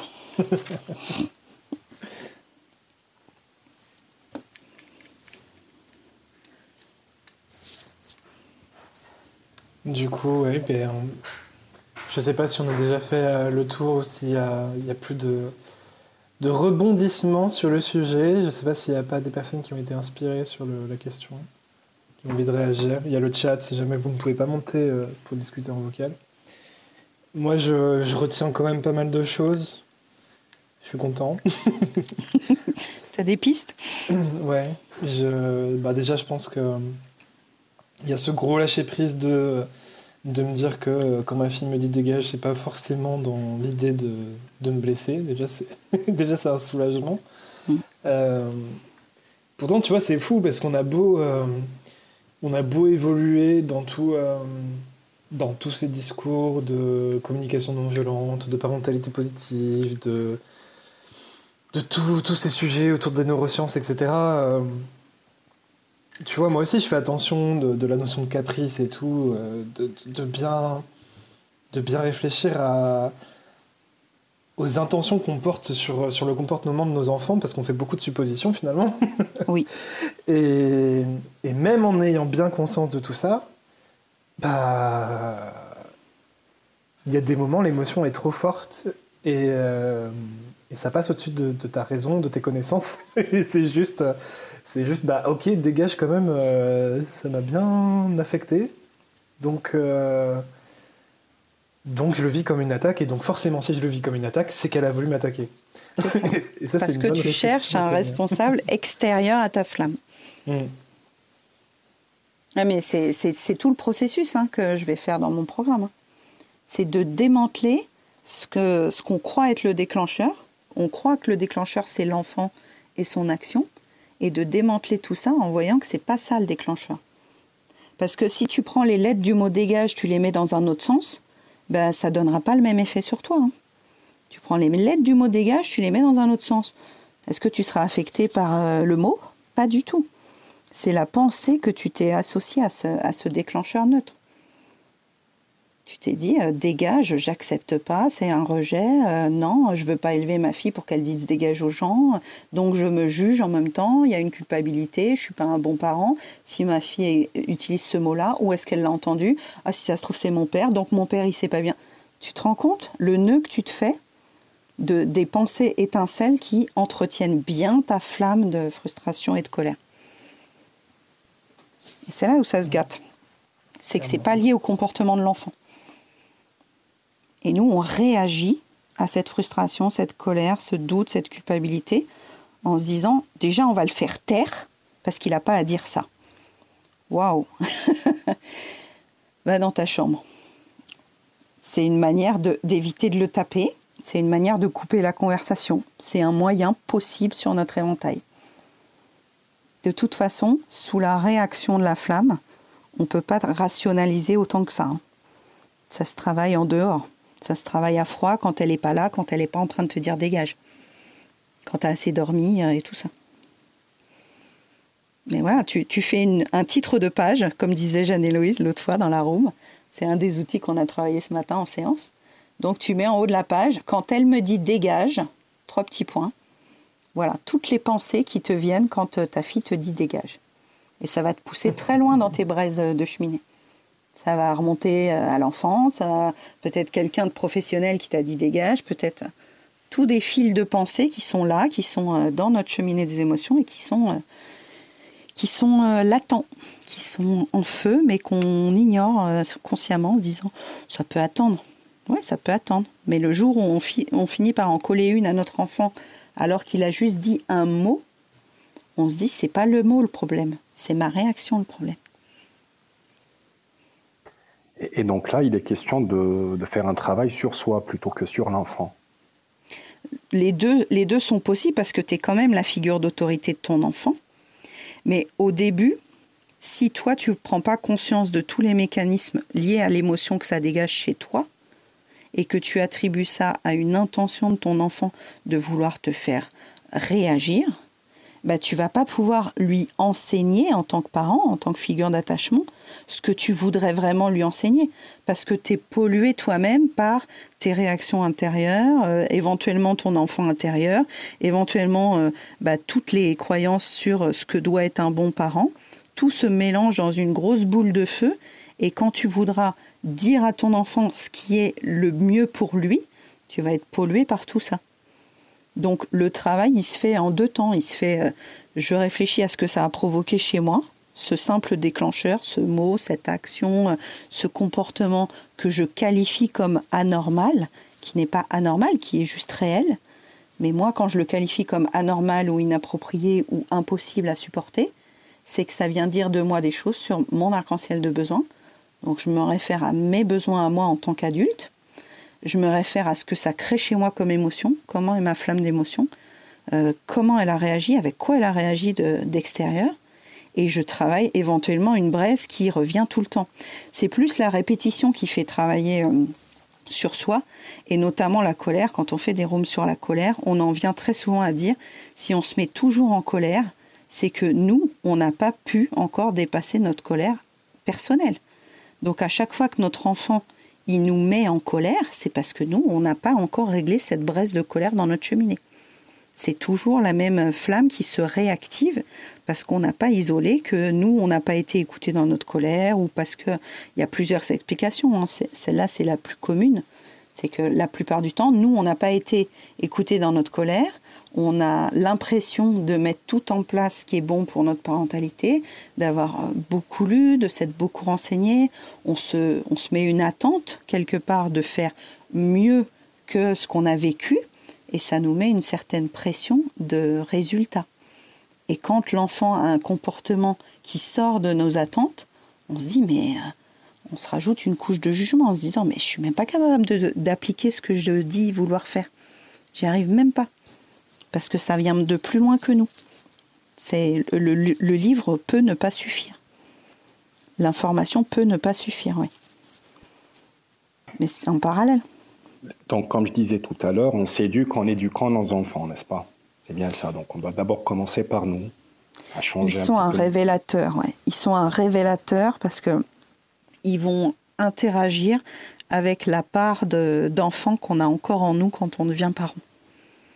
Et, entre... On va revivre au stade, de, au stade de, nos enfants, on va revivre des moments qui ne sont pas complètement digérés. Donc ça peut être la petite enfance, ça peut être l'adolescence. Quand ma fille est devenue adolescente, j'ai été confrontée à pas mal de choses autour de l'autorité parentale. Parce que moi-même, j'ai revisité, quand moi j'avais son âge, comment je réagissais, comment moi j'avais son âge, comment ma mère réagissait, et euh, je, le dis souvent, on était quatre dans la pièce. Il y avait ma fille à 14 ans, moi maintenant à 44, et il y avait aussi moi à 14 ans, et ma mère quand j'avais 14 ans. Hein, il y a des fantômes autour de nous qui continuent à agir parce qu'on n'a pas soldé des comptes. Et moi, j'ai encore des braises à travailler sur mon adolescence, ce que j'ai pas pu installer quand j'étais adolescente, ce que j'ai pas pu finir de deuiller. Hein, dans le mot en CNV, on parle de deuiller des, choses qui ne sont pas encore finies. Et quand je parle à ma fille adolescente maintenant, il y a ce fantôme de quand moi j'étais à son âge, quand ma mère était, quand moi j'avais son âge, tu vois. Et, pendant qu'on fait ce travail sur nous-mêmes, euh, en attendant, dans, quel sens doit-on orienter l'enfant? Vers quoi on doit le diriger entre-temps Si on n'a pas encore... Euh, parce que le processus risque de prendre un peu de temps, tout ce travail sur soi, au bout de 40 piges, 40 années, c'est un peu difficile de changer du jour au lendemain. Donc j'imagine que ça prend un peu de temps. Et entre-temps, comment doit-on réagir avec l'enfant qui, voilà, qui certes fait des choses qui ne sont pas, entre parenthèses, conventionnelles? Comment doit-on faire? Mais chaque, chaque occasion que ton enfant va mettre sur ta journée, ça va être l'occasion de lui expliquer une partie. Pas tout, tu ne vas pas lui parler de tes braises, mais tu vas juste lui dire bah, quand j'entends ce mot-là, ou quand tu fais ça, ou euh, bah, si je reprends l'exemple que je donne souvent de la maman qui se faisait taper par sa fille parce qu'elle n'avait pas amené le pain au chocolat pour le goûter, ces moments-là, quand la petite fille commence à taper sa mère, c'est à chaque fois une occasion de lui dire, là, ta main, tu la gardes sur toi, ta main, elle ne me tape pas. Si tu veux taper, tu vas taper euh, dans le mur, tu vas taper dans le coussin. De rediriger en temps direct l'enfant vers autre chose de plus euh, convenable pour toi en tant que père. Et quand tu as redirigé l'enfant vers une action plus convenable, tu peux te poser et te dire bon, eh ben cette situation, je la garde pour plus tard. Euh, peut-être que j'ouvrirai une feuille, euh, je ferai un exercice avec le titre de la page et, je verrai tout ce que ça m'a évoqué quand elle m'a tapé ou tout ce que ça m'a évoqué quand elle m'a dit ce mot-là. de, faire ça en parallèle.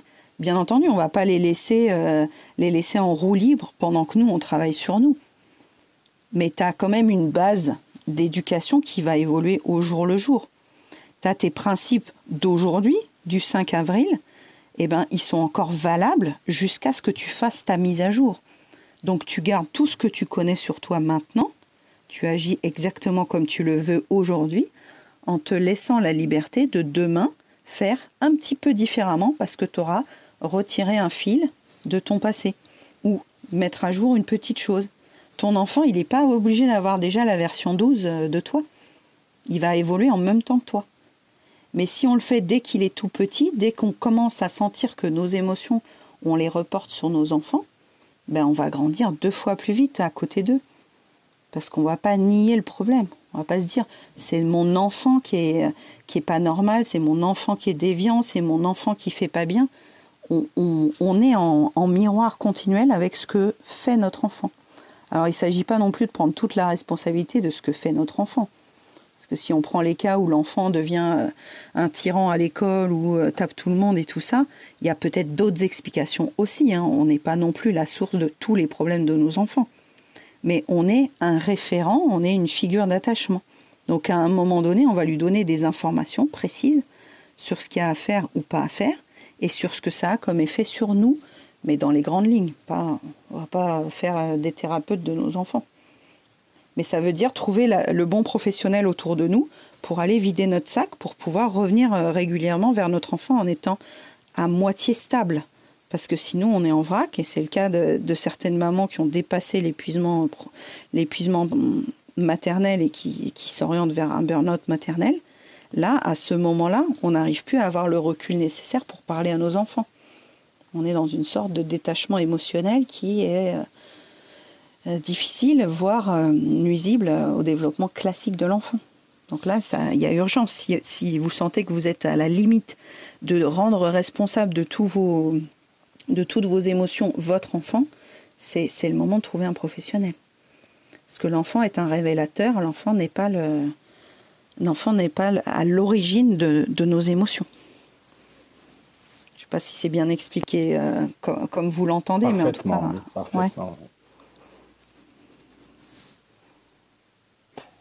Donc si je Il y a Karim euh, tout à l'heure qui... Ah, pardon. vas-y, je voulais juste euh, voilà, m'assurer que j'ai bien compris entre-temps. on propose des alternatives euh, à la place de ces gros mots, de ces gestes maladroits. Et puis tout passe, la clé, c'est la communication en fait. Mm. C'est bien ça. La clé, c'est la communication. Et l'autre clé, c'est vraiment l'autonomie émotionnelle entre ce que vit le parent c'est le parent qui en est responsable, et ce que vit l'enfant, on ne le prend pas personnellement en tant que parent? Ça veut dire qu'on dissocie ce qui se passe dans la cheminée des émotions de l'enfant.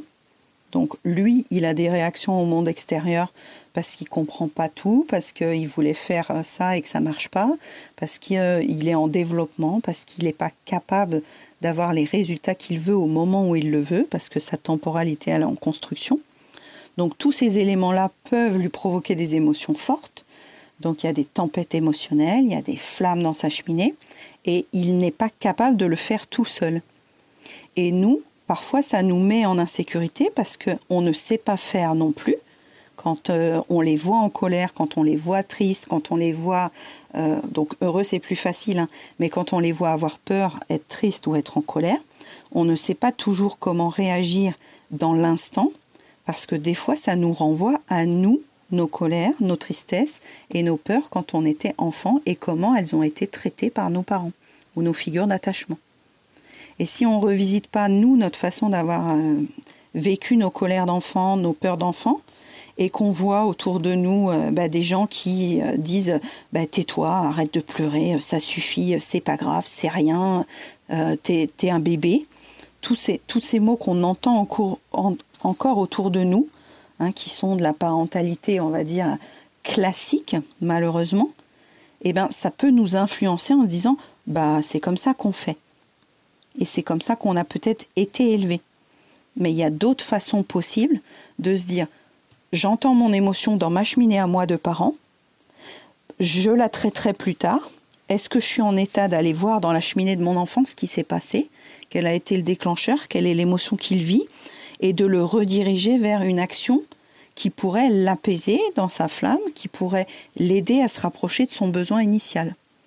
Si l'enfant, on, isole qu'il avait besoin de chaleur, de contact, d'être rassuré, ben on va le rediriger vers ça. Prends ton doudou, ou viens me faire un câlin, ou mets-toi dans la petite couverture que t'aimes bien. on va essayer de se rapprocher de son besoin Donc soit on le devine parce qu'on le connaît et qu'on l'a observé, soit on lui pose la question s'il est assez grand pour répondre, soit on lui fait des propositions et il choisit ce qu'il aimerait. Et quand on voit que la flamme est redescendue dans sa cheminée, que le besoin est en train d'être rétabli, hein, qui, est, moins en train de clignoter sur, sur ces rayures d'arc-en-ciel, eh ben on s'occupera de nos rayures à nous et on s'occupera de nos besoins à nous. Parce qu'effectivement, un enfant qui nous crie dans les oreilles pendant 25 euh, minutes, ça a affecté aussi nos besoins d'adultes. À ce moment-là, on a peut-être besoin d'un peu de silence, de détente, de prendre l'air, d'aller boire un coup, d'aller mettre de la musique et de danser. À chaque instant, dans la vie de parents, il y a un déséquilibre possible, donc pas forcé, mais possible, entre ce que l'enfant fait et ce que le parent voulait, et entre ce que l'enfant voulait et ce que le parent pensait. Et le, doute, c'est quand on impose notre vision par notre arc-en-ciel et notre cheminée, donc par nos émotions à nous, à l'enfant, sans prendre en compte qu'il a une autonomie émotionnelle aussi. Il a une vision de sa vie aussi. Donc c'est ni lui qui doit tout décider et dominer la vie, les activités, l'emploi du temps, mais c'est pas non plus nous qui devons tout le temps imposer, dominer, euh, ne plus laisser aucun choix. C'est un équilibre à trouver en fonction de nos convictions, nos configurations, le nombre d'adultes à la maison, le nombre d'enfants à la maison, et puis ce qu'on a observé chez notre enfant. Donc la première clé, ça va être d'observer de plus en plus nos enfants pour savoir de quoi ils ont besoin au jour le jour et de se dire plus on nourrit le réservoir affectif, euh, le réservoir de choix, euh, d'affirmation, de détente, moins on aura des crises émotionnelles qui pourraient nous nous attaquer dans nos retranchements émotionnels à nous et de bien séparer les deux fonctionnements, son fonctionnement à lui du nôtre. Parce que sinon, ça réactive toujours des braises chez nous. Est-ce que ça te paraît euh, clair comme, comme association d'idées? Tout à fait, oui. Merci. Du coup, juste avant, je disais que Karim avait levé la main, mais je sais pas si peut-être c'était une fausse manip. J'ai essayé de, de, te faire monter, Karim, mais euh, je sais pas si ça a bugué ou si, ou si tu as juste appuyé sur le bouton sans faire exprès, je sais pas. Venez discuter si vous voulez.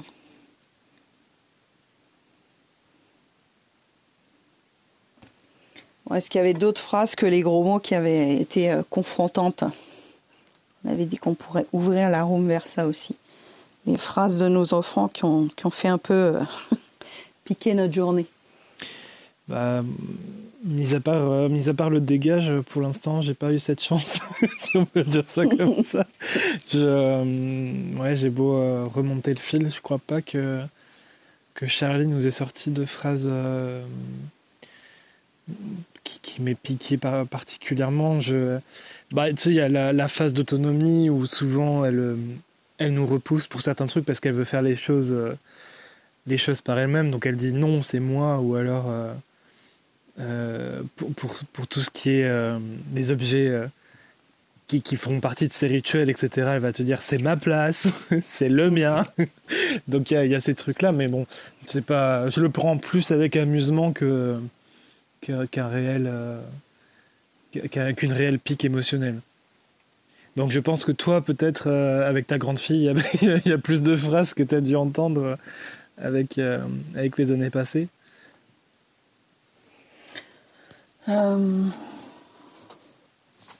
Moi, ma grande, je l'emmenais beaucoup. je l'emmenais beaucoup. alors, elle installait des triangles, effectivement pour se faire remarquer, elle installait des triangles quand j'étais occupée par une autre casquette que celle de maman. Donc quand je l'emmenais aux répétitions de salsa ou aux répétitions de, démonstrations de zumba dans mon association, elle se retrouvait un peu euh, entre deux chaises parce qu'elle sentait qu'elle était là par défaut, entre guillemets. Donc elle assistait à euh, la répétition, elle avait emmené ses jouets, elle avait emmené ses doudous, elle avait des gommettes, elle avait des cahiers de coloriage mais elle voulait régulièrement mon attention et mon affection pendant que j'essayais de gérer une autre casquette, à savoir bah, recoordonner les placements, les costumes, retravailler les pas. Donc de s'assurer régulièrement que j'étais bien au courant que euh, j'étais aussi sa mère et que j'étais pas que euh, la responsable de Corée ou d'association. Donc c'est plus dans ce sens-là qu'il y a des phrases qui pouvaient piquer parce qu'elle elle tapait là où ça faisait mal, à savoir, ouais, tu dis que tu t'occupes de moi, mais en fait, tu es surtout occupé à faire autre chose que moi. Tu vois, cette petite pointe de culpabilité. à quel âge? Oh, elle, avait, elle avait entre 6 et 9 ans, euh, la plupart des, des répétitions où je l'emmenais encore. Donc c'était ce besoin de réassurance, ce besoin de, de, bien vérifier que l'écoute, l'affection, c'est pas parce que je la donnais à quelqu'un d'autre, à savoir les élèves euh, de l'association, que j'allais l'oublier. Et c'est en ça que la, la, question de la figure d'attachement avec ma grande, elle a été euh, longuement euh, Enfin, moi, c'est une, de, mes flammes de culpabilité de ne pas avoir su, avec ma grande, installer un attachement vraiment sécure. Il y a, quatre types d'attachement hein, dans, la théorie de John Bowlby. Euh, c'est assez euh, technique, mais c'est vrai que vous pouvez taper Bowlby sur Internet et voir un schéma avec les quatre figures d'attachement. Et l'enfant qui pense qu'il est en insécurité, il va toujours vouloir se réassurer de l'amour de son parent. Il va toujours vouloir vérifier que son parent pense à lui, euh, que son parent va pas l'abandonner, que va pas va pas l'oublier. Et euh, j'ai travaillé cette flamme euh, régulièrement en me disant, pour moi, pour mon équilibre à moi de, de femme et de maman, j'ai aussi besoin de ce rôle de contribution dans mon association. J'ai aussi besoin d'avoir une activité professionnelle. Et c'est en ça que j'arrive à lui expliquer plus facilement que oui, ce moment-là, j'ai une casquette différente que la casquette de maman. Et euh, dans la, même lignée que la room que vous avez faite avec Julia sur euh, les imperfections du parent, ben, c'est parfois difficile d'être en train de donner une activité associative et à la fois de répondre aux besoins de son enfant. Ça veut dire être sur deux dossiers à la fois. Mais bon, il y a quand même beaucoup de gens qui font ça aussi, hein, comme vous avez fait en télétravail pendant le confinement. Ça veut dire meubler les attentes de chacun, euh, le côté pro, le côté perso, le côté associatif, parce qu'on ne peut pas toujours être sur une seule rayure, on ne peut pas toujours être sur un seul rôle de notre vie. On a parfois des domaines de vie qui se superposent, et dans la vision que les enfants ont, c'est difficile pour eux de se dire, ben, maman, elle a autre chose qui la nourrit que moi. Je ne suis pas le seul centre d'attention de ma mère elle a d'autres sources de satisfaction. Et c'est une étape clé pour euh, l'enfant de se dire euh, Ah oui, je ne suffis pas au bien-être de ma mère. Ma mère a besoin d'autre chose que de moi. Donc toutes ces nuances d'amour inconditionnel que les enfants cherchent, elle est difficile à comprendre si nous, on n'est pas au clair sur ces idées-là. Et c'est difficile à exprimer, parce que même nous, en tant qu'adultes, parfois, on n'admet pas facilement devant nos enfants que euh, ben, on est bien content d'aller faire autre chose que de s'occuper H24 de nos enfants. Nos enfants ne sont pas la source absolue à 100% de notre bonheur. Mais tu vois, la façon de le formuler à notre enfant, ben, elle peut être délicate selon leur sensibilité, selon leur interprétation. Il pourrait se dire, ben, je me sens rejeté, je me sens trahi, je me sens abandonné, et entraîner euh, des, interprétations sur le fait que ma mère m'aime pas. Et quand elle est encore capable à 14 ans de me dire de toute façon tu m'aimes pas, tu vois que c'est des restes de cette époque-là, où elle a douté du fait que j'étais la seule, euh, qu'elle était la seule casquette et qu'elle était la seule source de satisfaction chez moi. Mais là, il faudrait demander à Najat euh, son apport en tant que, psy. Euh, ce serait intéressant d'avoir son avis là-dessus. Et l'équilibre, il est, il est fragile. Hein l'équilibre, il est fragile parce que nous, en tant que parents, on a eu une autre vie avant. On avait équilibré un peu nos besoins avant que l'enfant arrive. Et quand l'enfant arrive, est-ce qu'on doit renoncer à certains domaines de nos vies ou pas? Moi, j'ai voulu garder ce domaine associatif, j'ai voulu garder le domaine professionnel et mener en même temps eh ben, euh, la, vie en, maman solo, la vie associative, la vie professionnelle, la vie sociale, la vie avec euh, bah, mes parents ça demande de jongler. Et à un moment, bah, ma fille, elle, a pu se dire Ah, mais tu t'occupes pas que de moi, en fait. En effet, ma chérie, je ne fais pas dans ma vie que m'occuper de toi. J'ai d'autres centres d'intérêt. Et donc, c'est une et, frustration. Ils le prennent comment, pardon? Ils le prennent comment, généralement? Mais c'est un principe de réalité. C'est un principe de réalité. Nous aussi, on a vécu ça. Mais t'as pas vécu, t'as pas ce souvenir-là de te dire un jour, ah mais en fait, mes parents ont d'autres sources de satisfaction que moi-même. Je ne suffis pas à leur bonheur. C'est une étape psychologique. On n'est pas là pour euh, satisfaire nos parents et on n'est pas là pour satisfaire nos enfants. Chacun a une vie autonome. Mais dans la construction psychologique d'un enfant, il y a cette étape difficile et douloureuse de se dire bah, je dois défusionner en fait de mes parents, ma mère n'est pas tout pour moi et je ne suis pas tout pour ma mère. Tu vois, c'est la traduction que j'ai dû faire rapidement parce qu'en classe, j'avais besoin de cette notion-là pour se dire il y a des enfants qui ne veulent pas lâcher leur mère et qui s'agrippent à la porte et qui se traînent par terre pour que leur mère ne puisse pas sortir de la classe. Il a fallu que j'ai des clés sur la, notion d'attachement et sur euh, les paroles que les mamans pouvaient dire à leurs enfants. Donc on a fait un atelier sur l'attachement et les mamans ont dû d'abord travailler sur leur notion à elles que quand l'enfant n'est pas avec elles, elles ont le droit d'avoir d'autres sources de plaisir sans se sentir coupable. Parce que parfois c'était aussi difficile pour la maman de laisser l'enfant en classe que pour l'enfant de rester en classe. Donc j'ai travaillé sur les deux notions en parallèle. Sur l'enfant en classe, il peut se sentir sécurisé.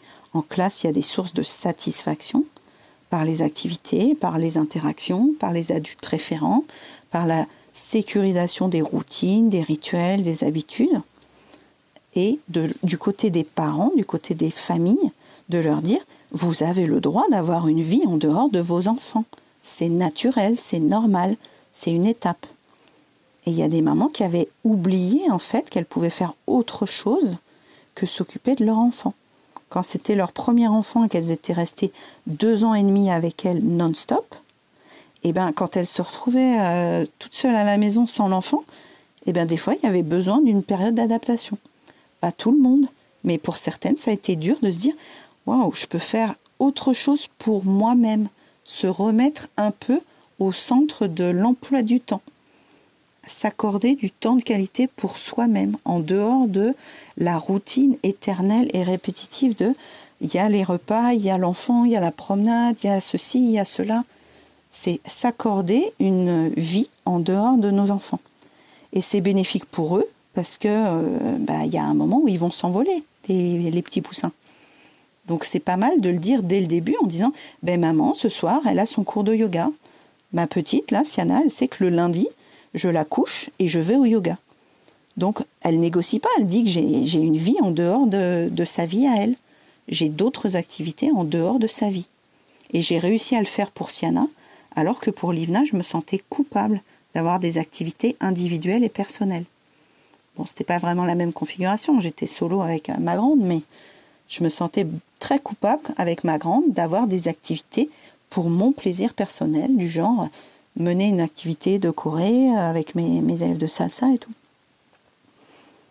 Bon, ils sont jeunes encore, vos enfants, mais quelque part, il y a, y a, ça à installer, d'avoir du temps pour soi en dehors de son rôle de parent. L'enfant peut s'imaginer que le parent n'est qu'un parent, que le parent n'est pas qu'un humain.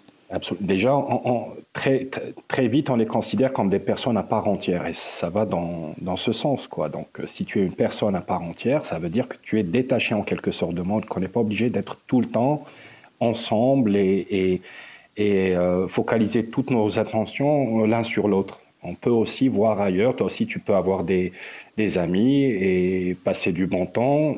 Euh, aussi avec d'autres personnes que tes parents. Ça peut être les grands-parents, des amis, et, vice-versa. Pareil pour les parents aussi, je suis entièrement d'accord. Seulement, ce qui m'intrigue un petit peu, c'est comment l'enfant réagit quand, à partir du moment où il est en mesure de comprendre ça, entre 6 et 10 ans, on va dire. Donc euh, ça m'inquiète un petit peu, mais je ne sais pas si au préalable, on peut faire un travail pour que ce soit un peu plus doux pour l'enfant. Maintenant, je l'associe à cette image de l'éventail de stratégie. Donc cet outil-là, euh, il est venu notamment par rapport à l'arc-en-ciel des besoins. Quand on arrive à isoler sur notre arc-en-ciel des besoins quelque chose qui ne va pas très bien chez nous, imaginons notre besoin d'écoute. on isole qu'on a un besoin d'écoute en tant qu'adulte. Ce besoin d'écoute, sur ton éventail de stratégies, tu vas chercher comment le nourrir. C'est-à-dire ton besoin d'écoute, bah, tu peux déjà essayer de t'écouter toi-même, donc de toi à toi. Tu peux essayer de te faire écouter par un ami qui connaît un peu ton histoire, par un ami qui n'est pas dans le même milieu, donc qui aurait du recul, par un spécialiste, par un psychologue. Donc ça, c'est ce que je nomme l'éventail, c'est que pour nourrir ton besoin d'écoute, il y a plusieurs manières de faire. Et avec l'enfant, tu peux installer ça très tôt sur des choses pragmatiques en disant ah bah là je j'entends que tu as faim. Il y a plusieurs manières de nourrir ton besoin d'alimentation. Et c'est facile pour eux parce que quelque part, quand tu choisis un dessert, ils ont le choix entre bah, le parfum du yaourt, ils ont le choix entre le fruit dans la corbeille, ils ont le choix entre les céréales au chocolat ou les céréales avec les fruits. Tu vois, un éventail de stratégies, tu peux le mettre en place dès qu'ils sont tout petits au parc, il y a plusieurs jeux, tu peux lui dire par lequel tu veux commencer. C'est mettre du choix et de la diversité dans la satisfaction au quotidien.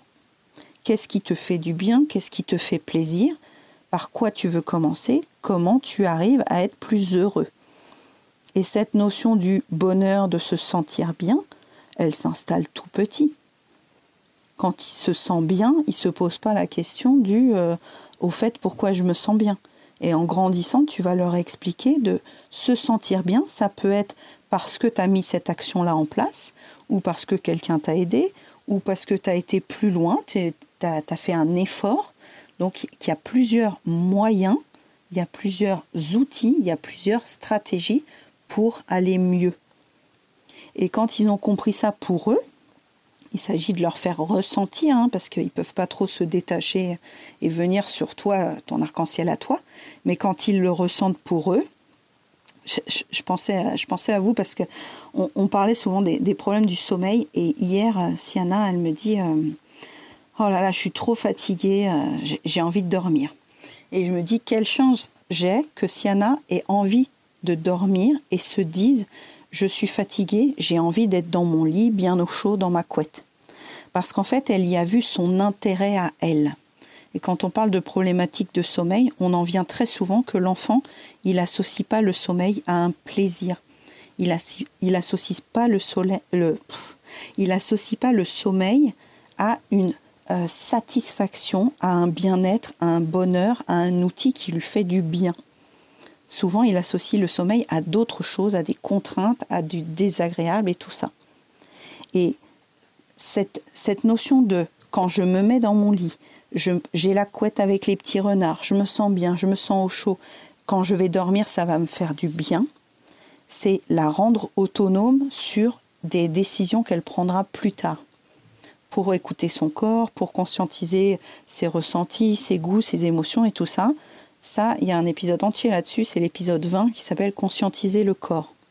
Et quand on les rend capables de faire ça, nos enfants, on se dit que plus tard, ils seront plus à même d'être émotionnellement responsables de leurs besoins. Ça veut dire de ne pas reporter la faute sur quelqu'un d'autre en disant non mais c'est de ta faute si je suis triste, c'est de ta faute si je suis en colère, c'est à cause de maman que je suis pas heureuse, c'est à cause de papa que j'arrive à rien dans la vie, j'ai raté mon permis, c'est à cause de ma meilleure amie, de ne pas reporter sur quelqu'un d'autre ses propres émotions et ses propres frustrations. Ça veut dire que très tôt, on peut apprendre à nos enfants qu'il y a différents moyens pour nous satisfaire individuellement et de ne pas toujours compter sur quelqu'un d'extérieur à nous pour répondre à nos valeurs et nos besoins. Et ça, ça me paraît fondamental de créer une autonomie émotionnelle et une responsabilité de soi à soi au lieu de toujours compter sur le parent, la société et tout ça.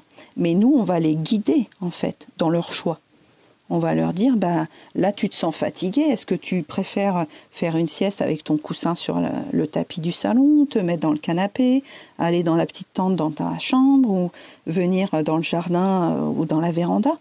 De lui montrer qu'il y a différents moyens, différents euh, outils, différentes euh, stratégies sur son éventail pour chacun de ses besoins, de chacune de ses rayures d'arc-en-ciel. Et là, on lui redonne le pouvoir en quelque sorte. Et il a moins de chances de nous reprocher plus tard d'être la source de ses insatisfactions. Ce fameux passage où on reproche aux autres de ne pas aller bien. Ce côté euh, je suis victime de mon patron, de ma mère, de ma sœur, de mon voisin. En gros, je, refuse de voir que je pourrais faire d'autres choix pour nourrir mes propres besoins et mes propres valeurs. Est-ce que ça répond à ta question? Oui, très bien. Responsabilité et autonomie, n'est-ce pas? N'est-ce pas? En effet, sentir responsable et, mm. et autonome le plus possible, le plus tôt possible aussi surtout. Oui, et puis toi aussi, ça t'allège dans ton émotion. Ça veut dire que tu n'es pas le seul euh, non plus à, pouvoir fournir euh, des solutions. Parce qu'on se, on se prend en expert pour nos enfants en disant je sais ce qui est bon pour toi, je sais ce qui est bon pour toi. Mais ils sont parfois étonnants parce qu'ils ont des propositions qui, sont créatives, parce qu'ils n'ont pas les mêmes filtres que nous d'expérience. Donc parfois, si tu arrives à isoler à ton enfant euh, ben là, tu as envie d'aller te promener, euh, qu'est-ce qui te ferait plaisir comme promenade? Si toi, tu es ouvert à la discussion. Hein. parce que s'il te dit tu vas à 20 km en voiture, euh, parce qu'il se rappelle de ce parc-là où il y a une super toile d'araignée, toi, ça t'arrange peut-être pas. Donc, de lui laisser un choix cohérent et possible pour toi. Mais on peut être surpris par les idées de nos enfants. Parce que eux, dans leur, manière de se connecter à leurs besoins, ils n'ont pas la même rapidité et ils n'ont pas le même cheminement dans leurs besoins à eux que nous, on pense par rapport à leurs besoins. Donc quand ils ont acquis une certaine euh, autonomie en langage, on peut aussi les faire participer à, euh, à des choix par rapport à ce qu'ils ont envie, ce qu'ils ont besoin, si c'est possible. Et ça les rend euh, co-responsables en fait du bonheur familial ça, peut être super intéressant de dire, ben voilà, euh, dimanche, euh, on décide tous ensemble de ce qu'on va manger, chacun prépare une partie du repas, toi tu penses à quoi? Ah ben on n'en a plus des tomates, ben, on va aller en acheter au marché. Ça lance un projet où tout le monde essaye de faire sa part, de coopérer, de contribuer. Ça nourrit plein de besoins d'un coup, hein. c'est vraiment un temps de qualité familiale.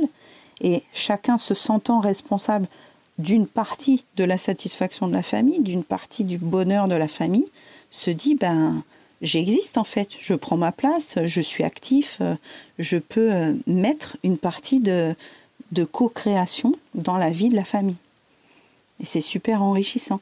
Mais pour ça, on sort de la posture de domination et de je sais tout.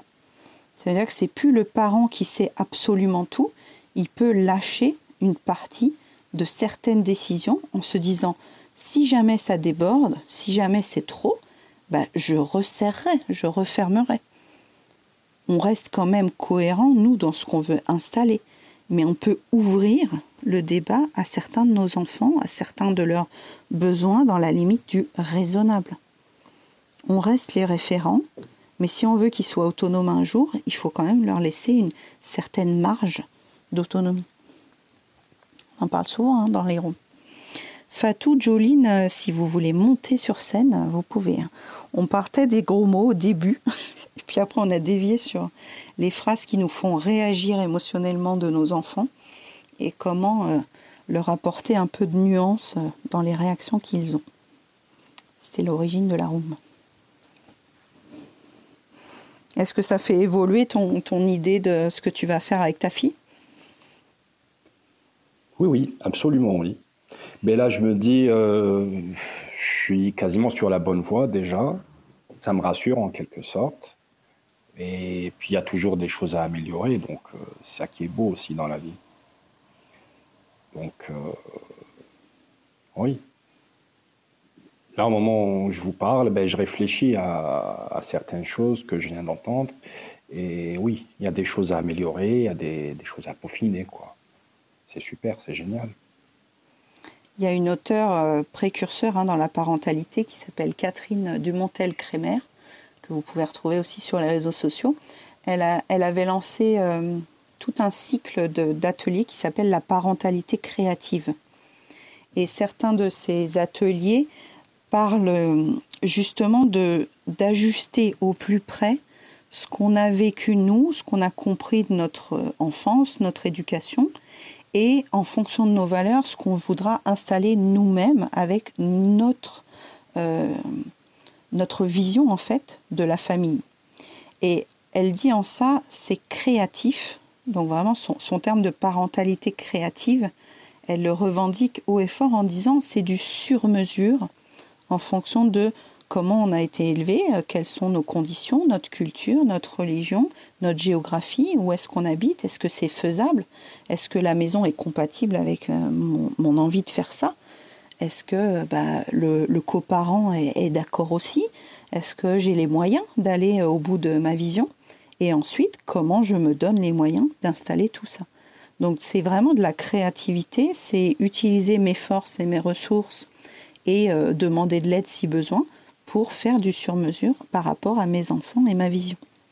Et en ça, comme tu dis, à tout moment, on peut évoluer, changer d'avis, se dire bah non, j'ai plus envie de, faire le dictateur à la maison, ou j'ai plus envie de me laisser marcher sur les pieds sur tel ou tel domaine.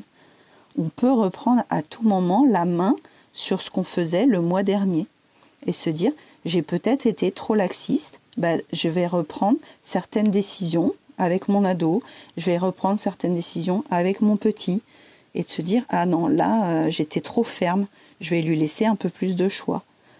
À chaque instant, il n'y a pas une brigade, hein, on, rigolait de ça hier, il n'y a pas une brigade qui va vous taper sur l'épaule en disant mais t'es trop ferme là, t'es trop laxiste. C'est à nous de voir ce qui nous convient. On peut se demander si on est à l'aise avec l'action qu'on a posée le mois dernier, et si on est à l'aise, on continue. Dans le cadre, dans le cadre légal, hein, je ne parle pas de ceux qui tapent leurs enfants, parce qu'il y a des gens qui tapent leurs enfants et qui sont très à l'aise avec l'idée de taper leurs enfants. Mais dans le cadre légal, vous pouvez à tout moment vous dire je referme parce que là j'ai besoin d'un peu plus de cadre, ou j'ouvre parce que là j'ai besoin d'un peu plus d'autonomie. Donc on passe de l'arc-en-ciel des besoins du parent, du coparent, de l'enfant 1, de l'enfant 2, et on essaye de trouver le bon équilibre pour que tout le monde y trouve un peu son compte et que ce ne soit pas toujours euh, les parents qui soient prioritaires sur toutes les décisions et que ce ne soit pas non plus toujours les enfants qui soient décideurs, prioritaires et tout ça. Donc on évite la, la domination totale et absolue de nos enfants. Et on les fait coopérer, on leur explique, on communique et on co-crée on est dans la co-création, hein, c'est dans la rayure indigo, ça, d'expression, de créativité et de co-création sur notre arc-en-ciel. On l'a tous et on l'utilise à des degrés différents. Il y en a, ils sont vraiment dans les activités artistiques, mais la parentalité, ça peut être une activité créative. Bonjour Jolene, que penses-tu de tout ce que tu as entendu? Euh, Bonjour Séville, euh, bonjour tout le monde. Euh, c'est très bien. Euh, Céline, chaque fois euh, quand je viens dans, ta room, j'apprends toujours plein de choses. Merci beaucoup. C'est très, c'est, très généreuse de ta part de partager tout ça. Et oui, comme tu disais tout à l'heure, c'est co- parenting hein, c'est, c'est de laisser la place aussi pour les enfants, pour les responsabiliser et de euh, aussi euh, ce que je, euh, voudrais un petit peu ajouter, c'est de les parents en fait. Les parents c'est comme de exemple pour les enfants en fait. C'est leur modèle dans la vie quotidienne. C'est très important de, de votre langage déjà, notre langage déjà, c'est de j'ai remarqué que les, les parents, si euh, ils disent pas souvent ou disent rarement des, des gros mots, normalement, pas trop. Quoi. Les enfants savent que euh, à la maison, on dit pas ça. Mais euh, par contre, ce que je, je voulais vous euh, partager, c'est juste une de mes expériences avec mes enfants, parce que chez nous, on ne parle pas trop des, des, gros mots à la maison. Et une fois, j'étais avec, j'amenais les, mon, mon, petit, hein, j'ai deux garçons, c'est celui qui est plus jeune.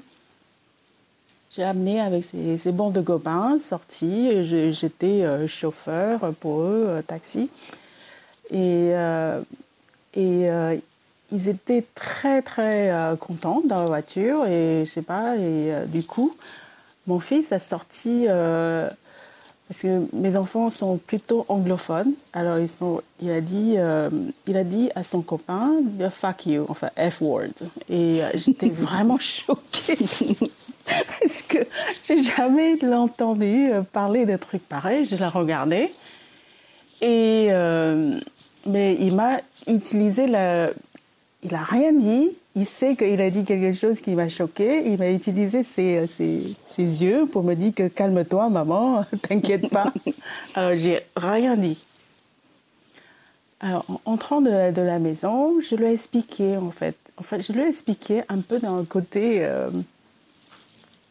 côté philosophique, enfin, si, si, vous voulez, parce que j'ai étudié le le chakra euh, indien et euh, aussi euh, je suis, je suis psychothérapeute. Je, je lui parlais de cette, tous ces langages qu'on utilise avant de sortir d'un langage. D'abord, on y pense en fait dans notre tête. Dans notre tête, ça veut dire que c'est encore métaphysique, c'est pas réaliser. Enfin, ça reste énergétique, quoi. C'est ça que je, je, lui ai expliqué. Enfin, c'est un peu long cette histoire. Je vais juste euh, raccourcir un peu. C'est de, euh, je lui, ai, je lui ai dit que, euh, en fait, chaque mot, chaque phrase qu'il utilise, c'est son énergie qui va, qui va affecter d'abord. Affecter ou affecter, je sais plus. Affecter. Pardon? Affecté Oui, affecté d'abord. Euh, alors, depuis, depuis là, il est beaucoup plus attention, en fait. Il dit plus, il est presque, euh, vous savez, euh, il, est, il, est, beaucoup plus attention à ses, à ses mots, à lui. Il sait qu'avant de dire tout ça, ça veut dire que ça, ça va, par exemple, s'il dit quelque chose comme tout à l'heure, F-words, c'est quelque chose de c'est lui qui prend les conséquences, en fait. C'est comme ça que je vais expliquer. Et, euh, du coup, c'est terminé. voilà, partager avec ça avec il, vous. Il a quel âge, Jolie? À l'époque? Oui, à l'époque, il avait quel âge oui. Il avait 14. si je me souviens, oui. D'accord, merci. Oui, c'est. Euh, mais en fait, c'est. Euh, être parent, c'est vraiment. Je trouve que c'est. Si vous prenez ça comme une sorte de euh, voyage, un voyage avec, avec votre enfant. Comme ça, vous allez vraiment, vraiment un peu plus cool avec eux et beaucoup plus tolérance aussi. J'avoue que je suis grandie grâce à mes enfants aussi. Et euh, c'est chouette. Mm. Ouais, voilà. à proposer ça, hein, qu'on grandissait avec nos enfants. Il y a plusieurs livres sur le sujet qui disent que c'est nos enfants qui nous révèlent certaines choses qu'on n'avait pas encore travaillées. Et puis tu l'avais témoigné dans une des rooms euh, la dernière fois aussi quand on avait parlé des ados. Mais ce qui m'intéresse sur l'énergie du mot, tu associes l'énergie qui pourrait être contre celui qui le dit ou contre celui qui le reçoit. Dans quel sens c'est euh, l'énergie du... D'accord, c'est Super question, hein, Servine. c'est, comme un Tesla, ta question. Euh, mais en fait, en Asie, on parle de l'aura d'une personne. Est-ce que vous avez entendu ça? Moi, en yoga, oui, un peu. Voilà, l'aura de personne. Mais aujourd'hui, on est scientifiquement prouvé ça. Ça veut dire quoi? On donne une autre nom pour ça. Ça veut dire que... Euh, que c'est, euh, qu'est-ce que c'est le nom déjà c'est energy field. C'est le champ magnétique d'une personne. En fait, c'est vraiment très logique, hein, parce que notre corps, il y a 72% sont des lots, sont liquides en fait. Quand il y a des liquides, souvent, liquide porte assez euh, facilement l'énergie. Et on est de l'énergie, on est être d'énergie énergétique. Et euh, voilà, et ces, euh, ces, champs magnétiques, le changement, ces mouvements toujours dans, dans ce champ magnétique. Et euh, ce mouvement-là, c'est quoi qui donne cette, cet élan de mouvement? Il y a deux choses. D'abord, c'est la pensée, notre pensée. Et aussi, on a testé, testé aussi que nous avons entre 60 et 75 000 pensées par jour. Le, moment où on est éveillé, ça veut dire que tous les deux secondes, on a un pensée qui passe. Ok, c'est le et deuxième deuxième euh, euh, source de euh, qui donne l'élan de, de cet mouvement dans votre système énergétique, c'est l'émotion. Ce sont des émotions. Voilà. Mais en fait, c'est très simple. On va aller plus loin. Par exemple, votre, souvent on pense quelque chose, ça pourrait provoquer sensation, émotion. Oui? Mm. C'est comme ça que nous, allons entrer dans le, cette, euh, cette euh, euh, roller, coaster du, du, du yo-yo émotionnel. On va, soudainement, on va euh, triste ou euh, colère, ou on va déclencher tout un tas de, émotions, ou joie, ou, euh, sensation de, d'amour aussi. Voilà, et quand, imaginez-vous, quand on est très en colère, c'est pas la même sensation quand on est triste, par exemple. Voilà. Et c'est ça que j'ai dit à, mes enfants. Et on est encore allé plus loin. C'est de, avant qu'on dise quelque chose, on réfléchit d'abord. Ça passe dans votre pensée d'abord. Oui? oui. Et quand, on, euh, quand, par exemple, il a dit le F-words, il, il, a pensé d'abord. C'est lui qui a déjà pris le, euh, son, à cause de cette F-word, en fait, son énergie, il y a déjà une sorte de euh, reaction, réaction déjà. Même si il, euh, parce que c'est tellement subtil, et euh, il ne reçoit pas, peut-être il perçoit même pas. La plupart des gens, les gens perçoivent même pas. Mais si vous regardez les gens qui sont cumulés de, de les, comment on dit ça, les, mots de phrases qui sont pas gentils. Après, au bout d'un moment, plusieurs décennies après, ça pourrait, on, les ressent sur la personne. Par exemple, par exemple peut-être je dis ça un peu méchant, mais c'est un peu euh, comme le politicien Mélenchon, par exemple. Pourquoi dire rien? J'imagine. oui, oui, oui, ça veut dire qu'on le ressent en fait. C'est ça que. Euh, enfin. c'est ça, mais bien sûr, tout ça, c'est votre choix. Tout le monde a son caractère, tout le monde a son euh, manière d'être. Il n'y a pas de. Il n'y a pas euh, de, de, dispute là-dessus. Et c'est leur problème aussi. Mais c'est simplement, j'ai expliqué comme ça à mes enfants pour qu'ils avoir des, euh, pour qu'ils aient euh, plus euh, compréhension sur, sur leur choix des mots, en fait. C'est comme ça. Ce n'est pas. Enfin, il avait 14 ans. il a compris, je ne sais pas ce qu'il a compris, mais en tout cas, à partir de là, il dit plus. Il dit plus.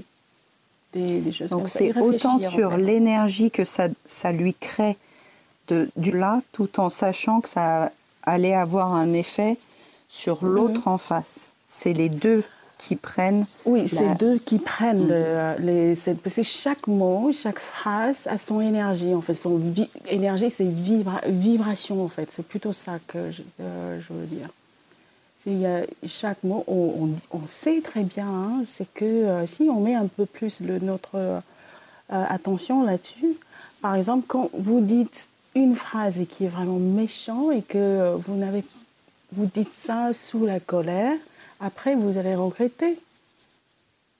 Oui, l'impact de cette, cette phrase-là, c'est pas pareil que si tu l'as si tu l'as arrangé un peu. Oui. Souvent entre les parents et les enfants, souvent les parents sous la colère ou sous les cumulations de toutes sortes de stress, souvent ils disent des choses euh, ça pourrait euh, vraiment très très blessant pour leurs enfants. oui, on a travaillé sur la room, sur la dissociation entre euh, ce qu'on ressent et ce qu'on va émettre comme message sous le coup de la colère. Oui, c'est pour ça. J'ai euh, euh, souvent, je, partage avec les parents euh, qui, comme tu as dit tout à l'heure, Servine, c'est qu'il faut toujours, chaque moment, c'est de regarder un peu notre action qui pourrait donner quelle sorte de conséquences sur les enfants, en fait. C'est au son temps, je pense qu'il y a beaucoup de parents qui sont trop trop sérieux en fait d'être parents. je sais pas, je sais pas Il y a tellement de décisions à prendre. Il y a tellement de choses oui, à décider. Que, il y a beaucoup de parents aussi souvent pensent que euh, ce sont des parents, alors forcément ils ont mieux que leurs enfants. Mais franchement, pas forcément. Hein. Je, ne crois pas, pas forcément. Et euh, on a aussi d'ailleurs euh, une phrase qui dit que les enfants viennent de travers nous, mais pas à nous. Ils ne sont pas forcément moins sages que nous. En fait, mm. c'est sympa c'est ce genre de ce genre de phrase. Et en tout cas, c'est je trouve que c'est un voyage avec avec mes enfants. ils sont bientôt autonomes et je suis contente d'avoir passé des hauts et des bas et de, euh, la joie et de, euh, de colère ensemble. C'est, euh, ils sont grandis et moi aussi. Ça, c'est, ça, c'est chouette. Eh ben, écoute, voilà une belle conclusion, Jolene. Tu nous as donné un éclairage énergétique sur le reste du langage, ah des petits et des grands. C'est très chouette. C'est bien. C'est la touche qui nous manquait sur la roue. Ah oui, d'accord. Je suis désolée. J'étais, euh, j'étais avec une cliente. Euh, je voulais, euh, j'ai fait du, j'ai fait les cloches là, Servine, parce que j'aime beaucoup tes, tes, partages et tout ça. Et, mais j'ai, j'ai quelqu'un d'autre. Enfin, j'ai client. Hein, j'ai prendrai. Mais oui, emploi du temps. mais même si tu es arrivé à la fin, c'était cool de, de t'entendre. Merci, merci Rémi, merci. C'est, c'est super. On aura plein d'occasions. On aura plein d'occasions. D'accord. Merci. J'adore ces genres de petites rooms. C'est vraiment sympa. Ah oui, ah bah ça change de, des rooms que vous faites en, en, industriel où vous êtes 60 ou 70. C'est pas tout à fait la même ambiance. Mais c'est marrant aussi. Euh, venez ce soir à Utah un cas, j'ai euh, un room, mais on parle autre chose complètement. On parle de l'argent ce soir. Ah, L'énergie de l'argent. bah oui, ça c'est bien utile aussi. Oui, oui, oui, oui c'est euh, euh, des sujets euh, rapport aux enfants et parents et ça me tient à cœur parce que je trouve que c'est très important et pas beaucoup de gens qui, qui en parlent. C'est pour ça, merci Servine, merci Rémi de faire ce genre de room, c'est vraiment sympa on alterne avec Julia. Donc tous ceux qui sont dans la salle ou qui alternent euh, sur les clubs, donc il y a la meute là tout en haut, vous pouvez cliquer sur à côté de la maison verte, donc le club de Rémi. Le club de Julia, c'est bien dans ses baskets aussi. Et le mien, c'est les petits plus zen. Vous pouvez alterner dans ces trois clubs-là. On fait régulièrement des, des rooms sur la parentalité. Sinon, vous retrouverez ça sur nos profils. Et euh, là, ce soir, donc là, dans deux minutes, je commence un cercle parentalité, donc qui consiste en des rooms qui ne sont pas enregistrés, donc il n'y a pas le replay, y a, ce sera confidentiel. Et donc là, aujourd'hui, c'est l'inauguration. Donc ceux qui veulent enchaîner, je vais quitter cette room-là et puis ouvrir la room du cercle parentalité. Et puis, ben, merci à tous ceux qui nous ont écoutés sur ce sujet des gros mots et autres sujets sur le langage. On a un peu euh, on a un peu euh, glissé sur le reste du langage et du comportement entre le parent et l'enfant. Donc pour ceux qui veulent entendre le début, le replay est enclenché. Merci à ceux qui sont montés sur scène, merci à ceux qui ont écouté et merci Rémi d'avoir co-modéré. À bientôt et puis euh, dans l'autre club si vous voulez nous rejoindre très très prochainement. Bonne soirée. Merci tout le monde et bonne soirée. Merci à toi Séverine. Bon cercle. Merci. Et, et puis à très vite. À très vite.